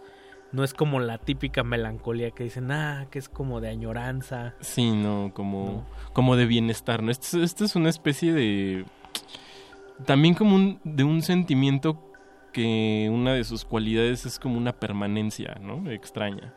Claro, y que... Y, profunda, ¿no? Es, es de, de, de, alcance profundo, digamos. Y de alcance profundo que conecta con el espíritu creativo y con la mente que artística también tendemos un puente esta noche en Glaciares con, con esa parte que, que, también existe y bajo la cual también se han creado grandes obras y hoy hicimos una selección. Obras encumbradas. Obras encumbradas dedicada a la bilis negra. Una selección de canciones que pueden ir en torno a ellas o no. Y escríbanos en redes sociales. En Facebook estamos como Resistencia Modulada y en Twitter como arroba R modulada. ¿Con qué arrancamos, querido Mao? Eh, arrancamos con un tema de Jackson C. Frank, un tipo eh, pues, estadounidense que grabó en su vida un solo disco y un solo disco le valió para, pues digamos, para pasar a, a, la historia de, del folk. Se dice que, que mucho de él aprendió Nick Drake. Paul Simon también anduvo ahí como queriéndole producir un disco, digamos, es quien, quien se presume que lo, lo descubrió. Y pues, si usted pensaba que la historia de Nick Drake o, de este tipo de, de personalidades como Karen Dalton que, que eran ya tristísimas, creo que también ahí la historia de Jackson C. Frank es todavía seis o siete rayitas más arriba. Que se tiende como a ver con buenos ojos ese tipo de historias, ¿no? Es donde se crean los mitos y las leyendas que si se sufre de una manera muy cruenta, entonces la obra va a ser equiparable, ¿no? Sí. Decía un amigo... Se puede decir fácil, quién sabe. Todo un, un amigo tenía bien decir, todo el mundo quiere escribir como Charles Bukowski, nadie quiere vivir como Charles Bukowski. Sí, claro. Se tiene, se tiene que sufrir. Claro el, de alguna manera es un costo que es una especie de, de viaje sin retorno y pues la música que nace de esos estados también sirve como para combatirla un poco, para sentirse empatizado. Claro, si no le gustan los fármacos, si no le gusta la terapia psicológica, pues creo que hay un mundo de, de música que también le puede ayudar pues a manera de, de recargadera. Ya lo dijo bien el buen Oliver Sacks en Musicofilia, que también tiene un poder terapéutico para los estados de ánimo y para las enfermedades de diversos tipos, que es la música. Sí, claro, sobre todo eso que dices, ¿no? La, la empatía y, y, pues eso que uno a veces anda buscando que en, en, en tus vagancias anímicas o lo que quieras es una, una recargadera, ¿no? No, pues ya no un aliciente, una, una recargadera. Carnal, un hombrito, ¿no? Un parito donde, donde recargarse. Y un saludo al querido Rafa Paz, que quiere que le mandemos un saludo a todos los corazones rotos de la Narvarte Poniente. Ándale. A toda la, la zona de Parque Delta, este Metro Etiopía y anexas. Desde aquí va un corazón glaciar. Un corazón abatido. Un corazón abatido, empatizado y que va a ponerle play a dos piezas de alto calibre melancólico. Vamos a escuchar eh, Estrenón, un estreno en, radio universitaria, digamos. Este, Rolas de 2017. Pues el nuevo disco de Michael Chapman. Eh, un dios. Sí. Y este disco que se llama 50, 50, una, una especie de homenaje a sus 50 años ya de, de trayectoria como músico profesional. Un tipo que ha tocado esta música folk americana, siendo inglés. Eh, ha tocado drones, se ha ido para la onda New Wave Sosa a lo David Bowie, ha abarcado un rango amplio de registros. Y casualmente esta pieza que nos entrega, digamos, es una especie de folk muy primario, muy digo, no, no es con, con la idea de ser despectivo, pero es un folk muy primitivo, ¿no? Como muy... Y creo que eso pasa mucho en algunos artistas, ¿no? Que, que han explorado tanto, han perfeccionado tantas cosas y al final, digamos como en Picasso, regresa al salvajismo, otra vez como un hombre renovado, digamos. Los gringos dicen return to basics. Exacto. de regreso a los básicos y sin ningún afán de victimización para los tristes, ni melancólicos, ni los azotados.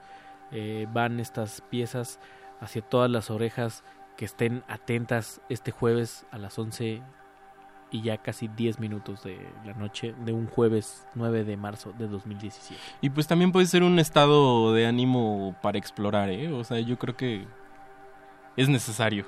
Y te entrega respuestas diferentes que cuando estás enojado o, exploras la tristeza o exploras eh, la tranquilidad.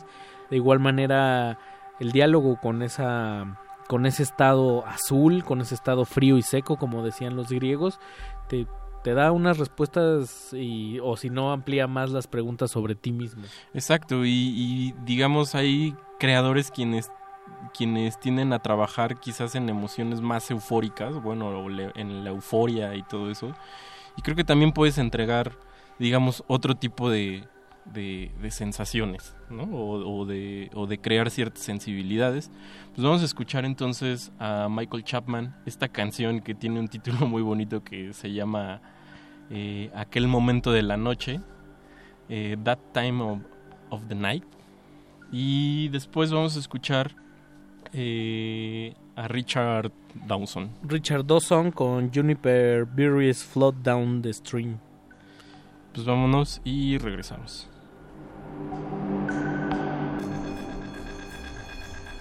Glaciares.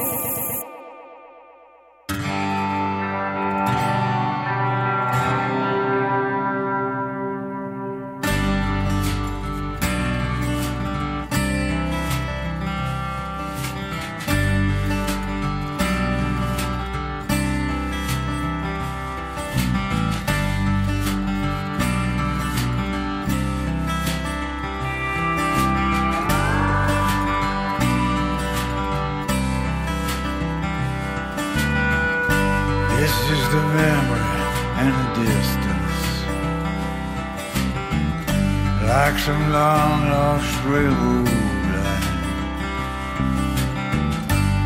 It's a thread that can't be broken.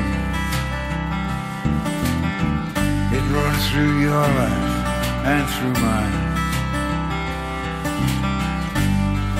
I love it when you want me. I love it when you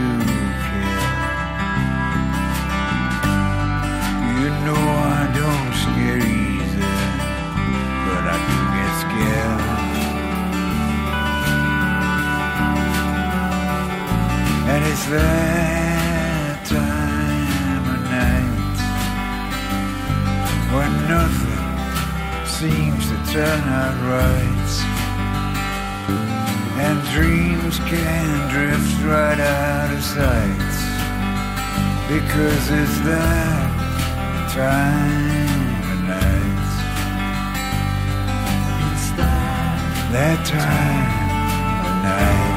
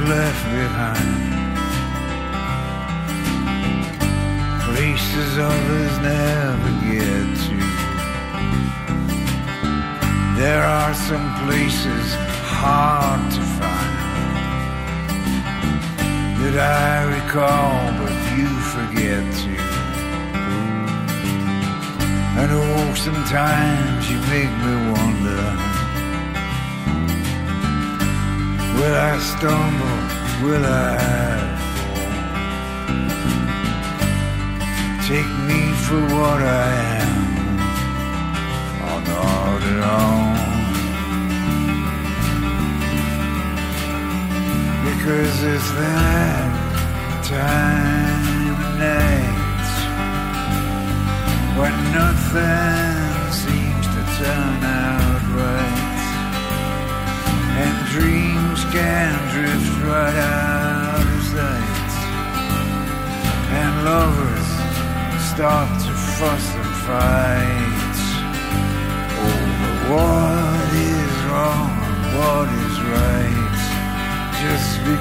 is there time and night.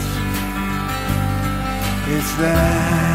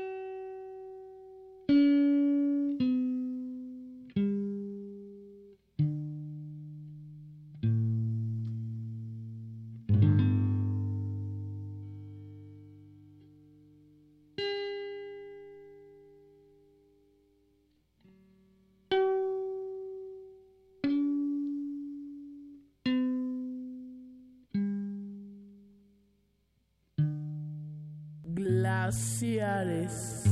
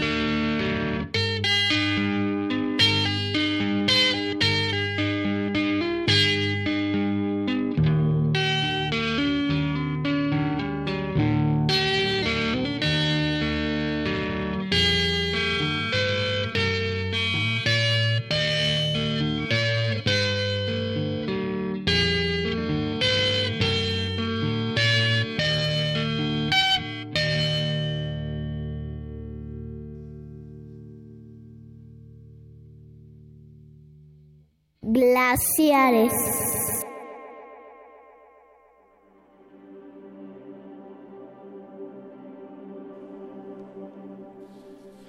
Y regresamos. Esto fue Richard Dawson con un- una pieza que se llama algo así como eh, Las vallas de enebro flotan bajo la corriente. Que el enebro veíamos que era ahorita una especie de planta que Es multi, multipropiedades. Sí, eh, hay mucha gente que cuida, que cura todo con el tomillo. Eh, mi mamá cura todo con el vaporrup o la ruda. y pues el enebro sirve también ahí para curar dolencias, ¿no? Y lo ocupan mucho de diurético. Y además una imagen muy bonita de estas plantas que a veces están por alguna razón flotando sobre el agua y el río pasa debajo de ellas. Sí, Que claro. Te da una sensación como de contemplación y de tranquilidad, que es un poco parte de la pieza que traemos esta noche por Richard Dawson, un guitarrista inglés de amplia trayectoria, que no todas sus canciones son así, a veces canta también, Sí. pero estas es, es brutal porque nos hace entrar en la sensibilidad del, del tema de esta noche y, y, y, pues es un manejo del, de la pausa y el silencio muy padre. Exacto, sí, yo, yo siento que son como una especie de haikus entrelazados. Como... Haikus sonoros. Exacto, ajá, como, como fraseos, fraseos breves se pierden y luego vuelve a conectar con otro y así sucesivamente hasta que acaba ya en un clímax ahí medio ruidosón.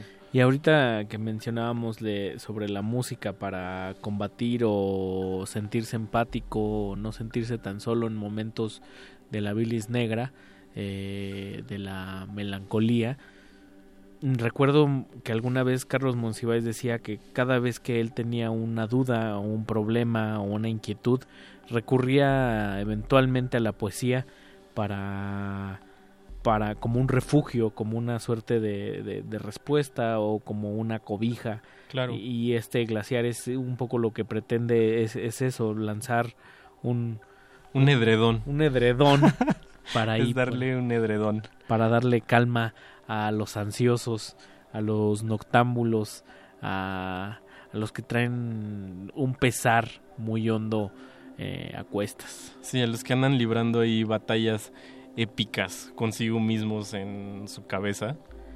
Y pues sí, es darles ahí como un, una colcha, un, un edredón. Y un saludo ahí en redes sociales a, a Yair Hermoso, quien está compartiendo. Yair Hermoso, El, Yair Hermoso se llama en Twitter.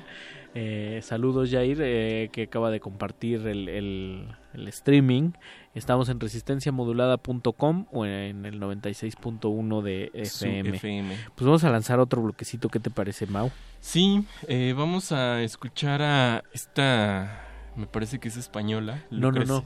Es directamente desde Pereira, Colombia. Ah, mira. Lucrecia Dalt, quien la haya Ah, más bien lo que había visto era que, que creo que el disco fue grabado allá. Ah, muy bien. con, con un, un manejo de la electrónica un tanto inusual, por así decirlo, minimalista y que siempre genera atmósferas con embrujo. Sí, eso que le llaman lo- los eruditos el down tempo. El down tempo.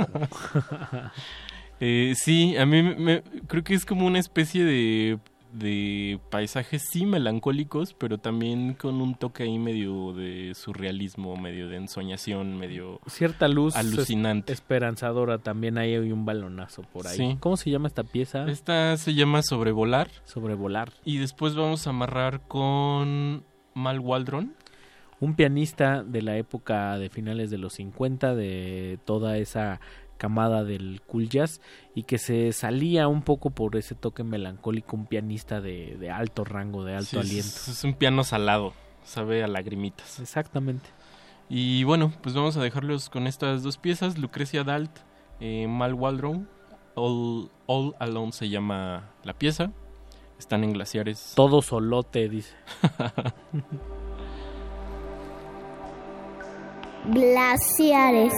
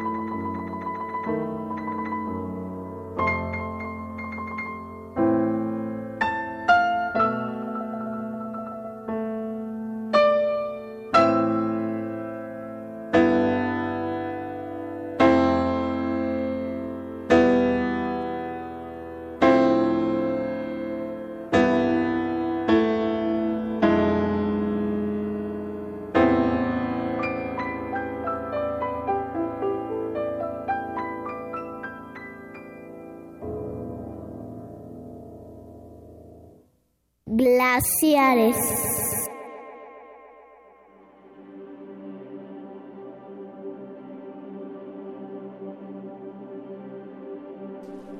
Y eso que escuchamos fue Mal Mal Waldrow. Mal Waldron, Mal Waldron, un pianista excepcional. Si usted tiene la oportunidad de escuchar su música en, en internet, porque es de estos músicos que tiene una infinidad de trabajos difíciles de conseguir, Sí. caros en, en la mayoría de los casos. Caros en vinil. Contemporáneo a Miles Davis, a John Coltrane y toda esa playa de, de músicos excepcionales que han dado cabida al mejor jazz del mundo, que el jazz es un género que emparenta mucho también con la melancolía. Exactamente. Y pues a continuación viene una que me No, gusta no mucho. vas a dar nada de tregua tú, Ama. Es que tenemos, digamos, en cola dos temas larguísimos que me encantaría que, que, que cobijara a, nuestros, a nuestra audiencia. Eh, pero ¿hay redes o algo así? ¿O también están abatidas? Están abatidas sobre todo en una semana bastante complicada en la que nuestros queridos amigos del Festival Normal han acaparado todo. Han acaparado todos los espacios, pero el día del juicio final se acerca o tal vez no, como dijera el querido Abel Membrillo. Eh, pues ha sido una semana llena de actividades, de nodo, mutante. eh, hace- hoy por la tarde tuvimos a Camila Moreno. El fin de semana se viene Festival Normal. Eh, mañana va a haber fiestas. Hoy en este momento está sucediendo la, la noche Herz Flimen de Cómeme. Ah, claro, Eh, sí va, a estar un cuate increíble en unas horas en bajo circuito que se llama King Canhan de Barbecue. eso es rock. O sea, hay para echar para arriba gratis, baratos, caros, de medio pelo. No tiene, no tiene motivos para batirse esta noche. Bueno, ahorita sí, pero pues por ahí hay, Pero si hay está- mucha fiesta, hay muchos eventos. Si está usted acompañándonos, háganos, háganoslo saber. Eh, vaya a echar un grito ahí en re- eh, arroba R modulada en Twitter con el hashtag glaciares o en resistencia modulada. También estamos en Facebook eh, dándole cobijo y un poco de consuelo a los corazones más afligidos de esta noche. Más constriñidos. Pues vamos a escuchar eh, a Frank Sinatra. Uta. Con una Un- canción que me gusta mucho el título, que se llama algo así de feliz de ser, contento de ser infeliz o feliz de ser infeliz. Un disco bastante raro. eh, Frank Sinatra está, acaba de grabar dos, tres discos. Estaba trepando muy rápido. Se separa de su pareja y se mete como en un frenesí de alcohol durante el día. Entonces el disco se llama In the Wee Small Hours, algo así como en las horas bajitas de la noche. De Que 1955, mano. Se dice que fue el primer long player de la historia. Ya. Eh, no fue el primer registro sonoro, pero sí, digamos, el, el primer larga duración. Recordemos que antes las canciones o, o los discos que se grababan eran... Eran como singles, ¿no? Sí, eran singles de 45, una, una o dos piececitas de cada lado. Y pues, ¿dónde está Frank? Eh, la banda, la orquesta que, que pagaban, que eran muchos de los músicos que trabajaban con Duke Ellington. Eh, pues esperaban todo el día que Frank llegaba y llegaba pues ya trasnochado, ya crudón y parte de esta tristeza y de esta mística está muy impresa en, en este en este disco y siempre que lo escucho a pesar de que no soy ni neoyorquino ni apegado a la cultura del entretenimiento No te- de no Hollywood no te gusta el Big Band. no esto este ese disco me parece excepcional Atinado. Para Sí, yo creo que, que es un punto, digamos, de, de la selección que hicimos, es un punto en donde hay como una especie de aceptación ya eh, juguetona, ¿no? Con, con, con este sentimiento, con, con, con la bilis, con la bilis negra. Pues sí, que me dicen el triste y me gusta estar triste y, y pues hay gente así, ¿no? Que no, que por lo general yo empatizo mucho con las con las personas que que no son totalmente jubilosas, como que siempre desconfío de alguien que está todo el tiempo en júbilo, ¿sabes? Sí, no, es que O- no, no tampoco creo que sea nada saludable. No, los extremos O no, son nada bueno, quién sabe, pero pero sí yo no logro nada nada na- nada saludable. Yo creo que hay que hay que explorar muchos terrenos en la vida y sobre todo en los emocionales. En la filosofía hay- hablábamos de los estoicos. Claro. O, o Aquellos tam- que odiaban la, la esperanza, eran contra la esperanza. Está Ciorán, que Sí, es todo claro. lo opuesto, que es el amo del pesimismo. Una, una especie de actitud guerrera, que creo que también por ahí lo agarra mucho Nietzsche después, ¿no? Tiene mucho de un sentido crítico también dentro, dentro de todo su, digamos, su cosmos anímico nocivo. eh, y también, digámoslo, de, de, de, alguna, de alguna forma tiene un asunto de bajar el volumen, de sosegar para ver las cosas con, con- desde otra perspectiva. Claro, sí, eso No, que ex- es no- lo- no exime la claridad del pensamiento. Exacto, a eso, a eso iba. O sea, no, no se siente usted un lisiado de pensamientos y llega a estar como en, en, en muy, muy metido en estos estados de ánimo, ¿no? Creo que todo tiene... Hay, hay una frase muy bonita de Sartre que es que el hombre, ¿cómo es? Algo, un algo así como de... El hombre es eh, ese que es lo que soy con lo que hicieron de mí o una cosa así. El existencialismo ¿no? Como que, es- ¿Qué hago con lo que hicieron de mí? ¿No? Exacto. O, Eh, o Sabat- con mis vivencias, ¿qué es lo que yo hago? Y esa es la definición de ser para, para Sartre, ¿no? Para, para un hombre o Los para una persona. existencialistas también tenían un tanto de melancolía por ahí. Si uno lee a... Se me fue el nombre, el de... ¿A quién? ¿Sartre? No, el otro, el, el del extranjero. A Camus. Al- Albert Camus. Camus. A Camus también logra atisbar cierta melancolía anodina por ahí. Sí, no, bueno, el extranjero es, bueno, pero es una melancolía ya bastante negra. Ajá. ya Bilis- medio podrida. bilis negra. Sí, sí. Bilis negra y viscosa. y cochambrosa y echada a perder y lo Bilis que se le negra ocurra a con usted. pelos y ya, mal. con pelos y señales. Pues vamos a escuchar al querido Frank Sinatra y después vamos a amarrar con con Simin Gan- Ganem o no sé cómo se pronuncia, yo me imagino que es este iraní y con esta canción que se llama Seb. Me acordé de mi amigo que le dicen el Ganem. El o, el- Ganem. o más bien el amigo de un amigo que le dicen el Ganem. Pues eh, se llama Simin Ganem. Y pues es una cantante iraní muy, muy... con muchos matices ahí como de un, de un pop sesentero, setentero. Parte de... Pero también con esta, con esta raíz como de folk eh, persa, digamos, ¿no? Como... Dramático. Súper dramático. Dramático, triste, amoroso. Sí, e- este es- ya es como un momento más esperanzador si lo quieres ver así. Pues vámonos ahí. Vámonos. Glaciares.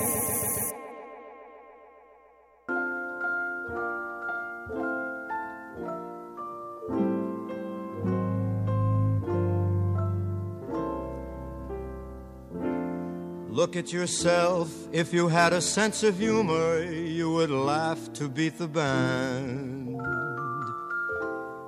And look at yourself. Do you still believe the rumor that romance is simply grand? Since you took it right on the chin, you have lost that bright toothpaste grin. My mental state is all a jumble. I sit around and sadly mumble. Fools rush in, so here I am. Very glad to be unhappy. I can't win, but here I am. More than glad to be unhappy. Unrequited love's a bore, and I've got it pretty bad. but for someone you adore. It's a pleasure to be sad,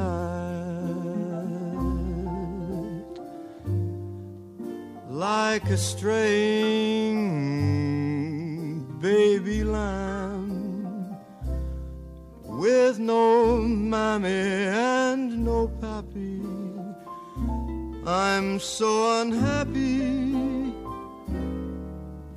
but oh, so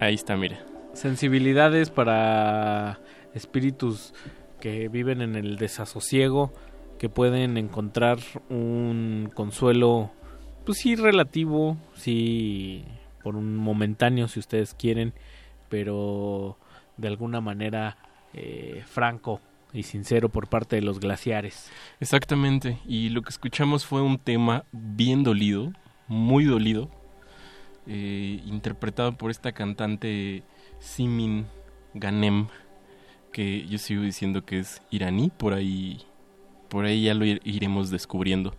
Pues vamos a despedir este programa, Ricardo. Eh, Andrés Ramírez estuvo ahí en los controles, tú estuviste en la locución, Exactamente. en la producción ejecutiva.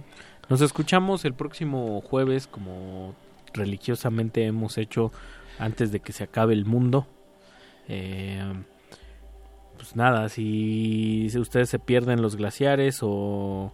Ah, sí, nunca hacemos promoción de los podcasts. Están en Mixcloud, Glaciares Mixcloud, ahí en su buscador favorito.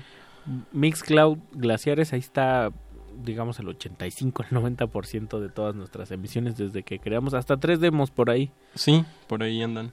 Para que nos oigan a todas. y vamos a despedir esta, esta noche con William Basinski. De su álbum que lleva por título atinadamente Melancolía. Melancolía, La bilis negra, o como dijera Ari Telchen alguna vez en televisión nacional, La puta pati. Exactamente. Eh, Basinski con este disco del 2003, el tema es Melancolía 2, porque en el disco todas son Melancolía 1 del 1 al 10 y tantos, ¿no? Entonces, eh, pues muy buenas noches, esperamos que haya que he sido de su agrado, sean felices, nos escuchamos la próxima semana. Buenas noches. Buenas noches.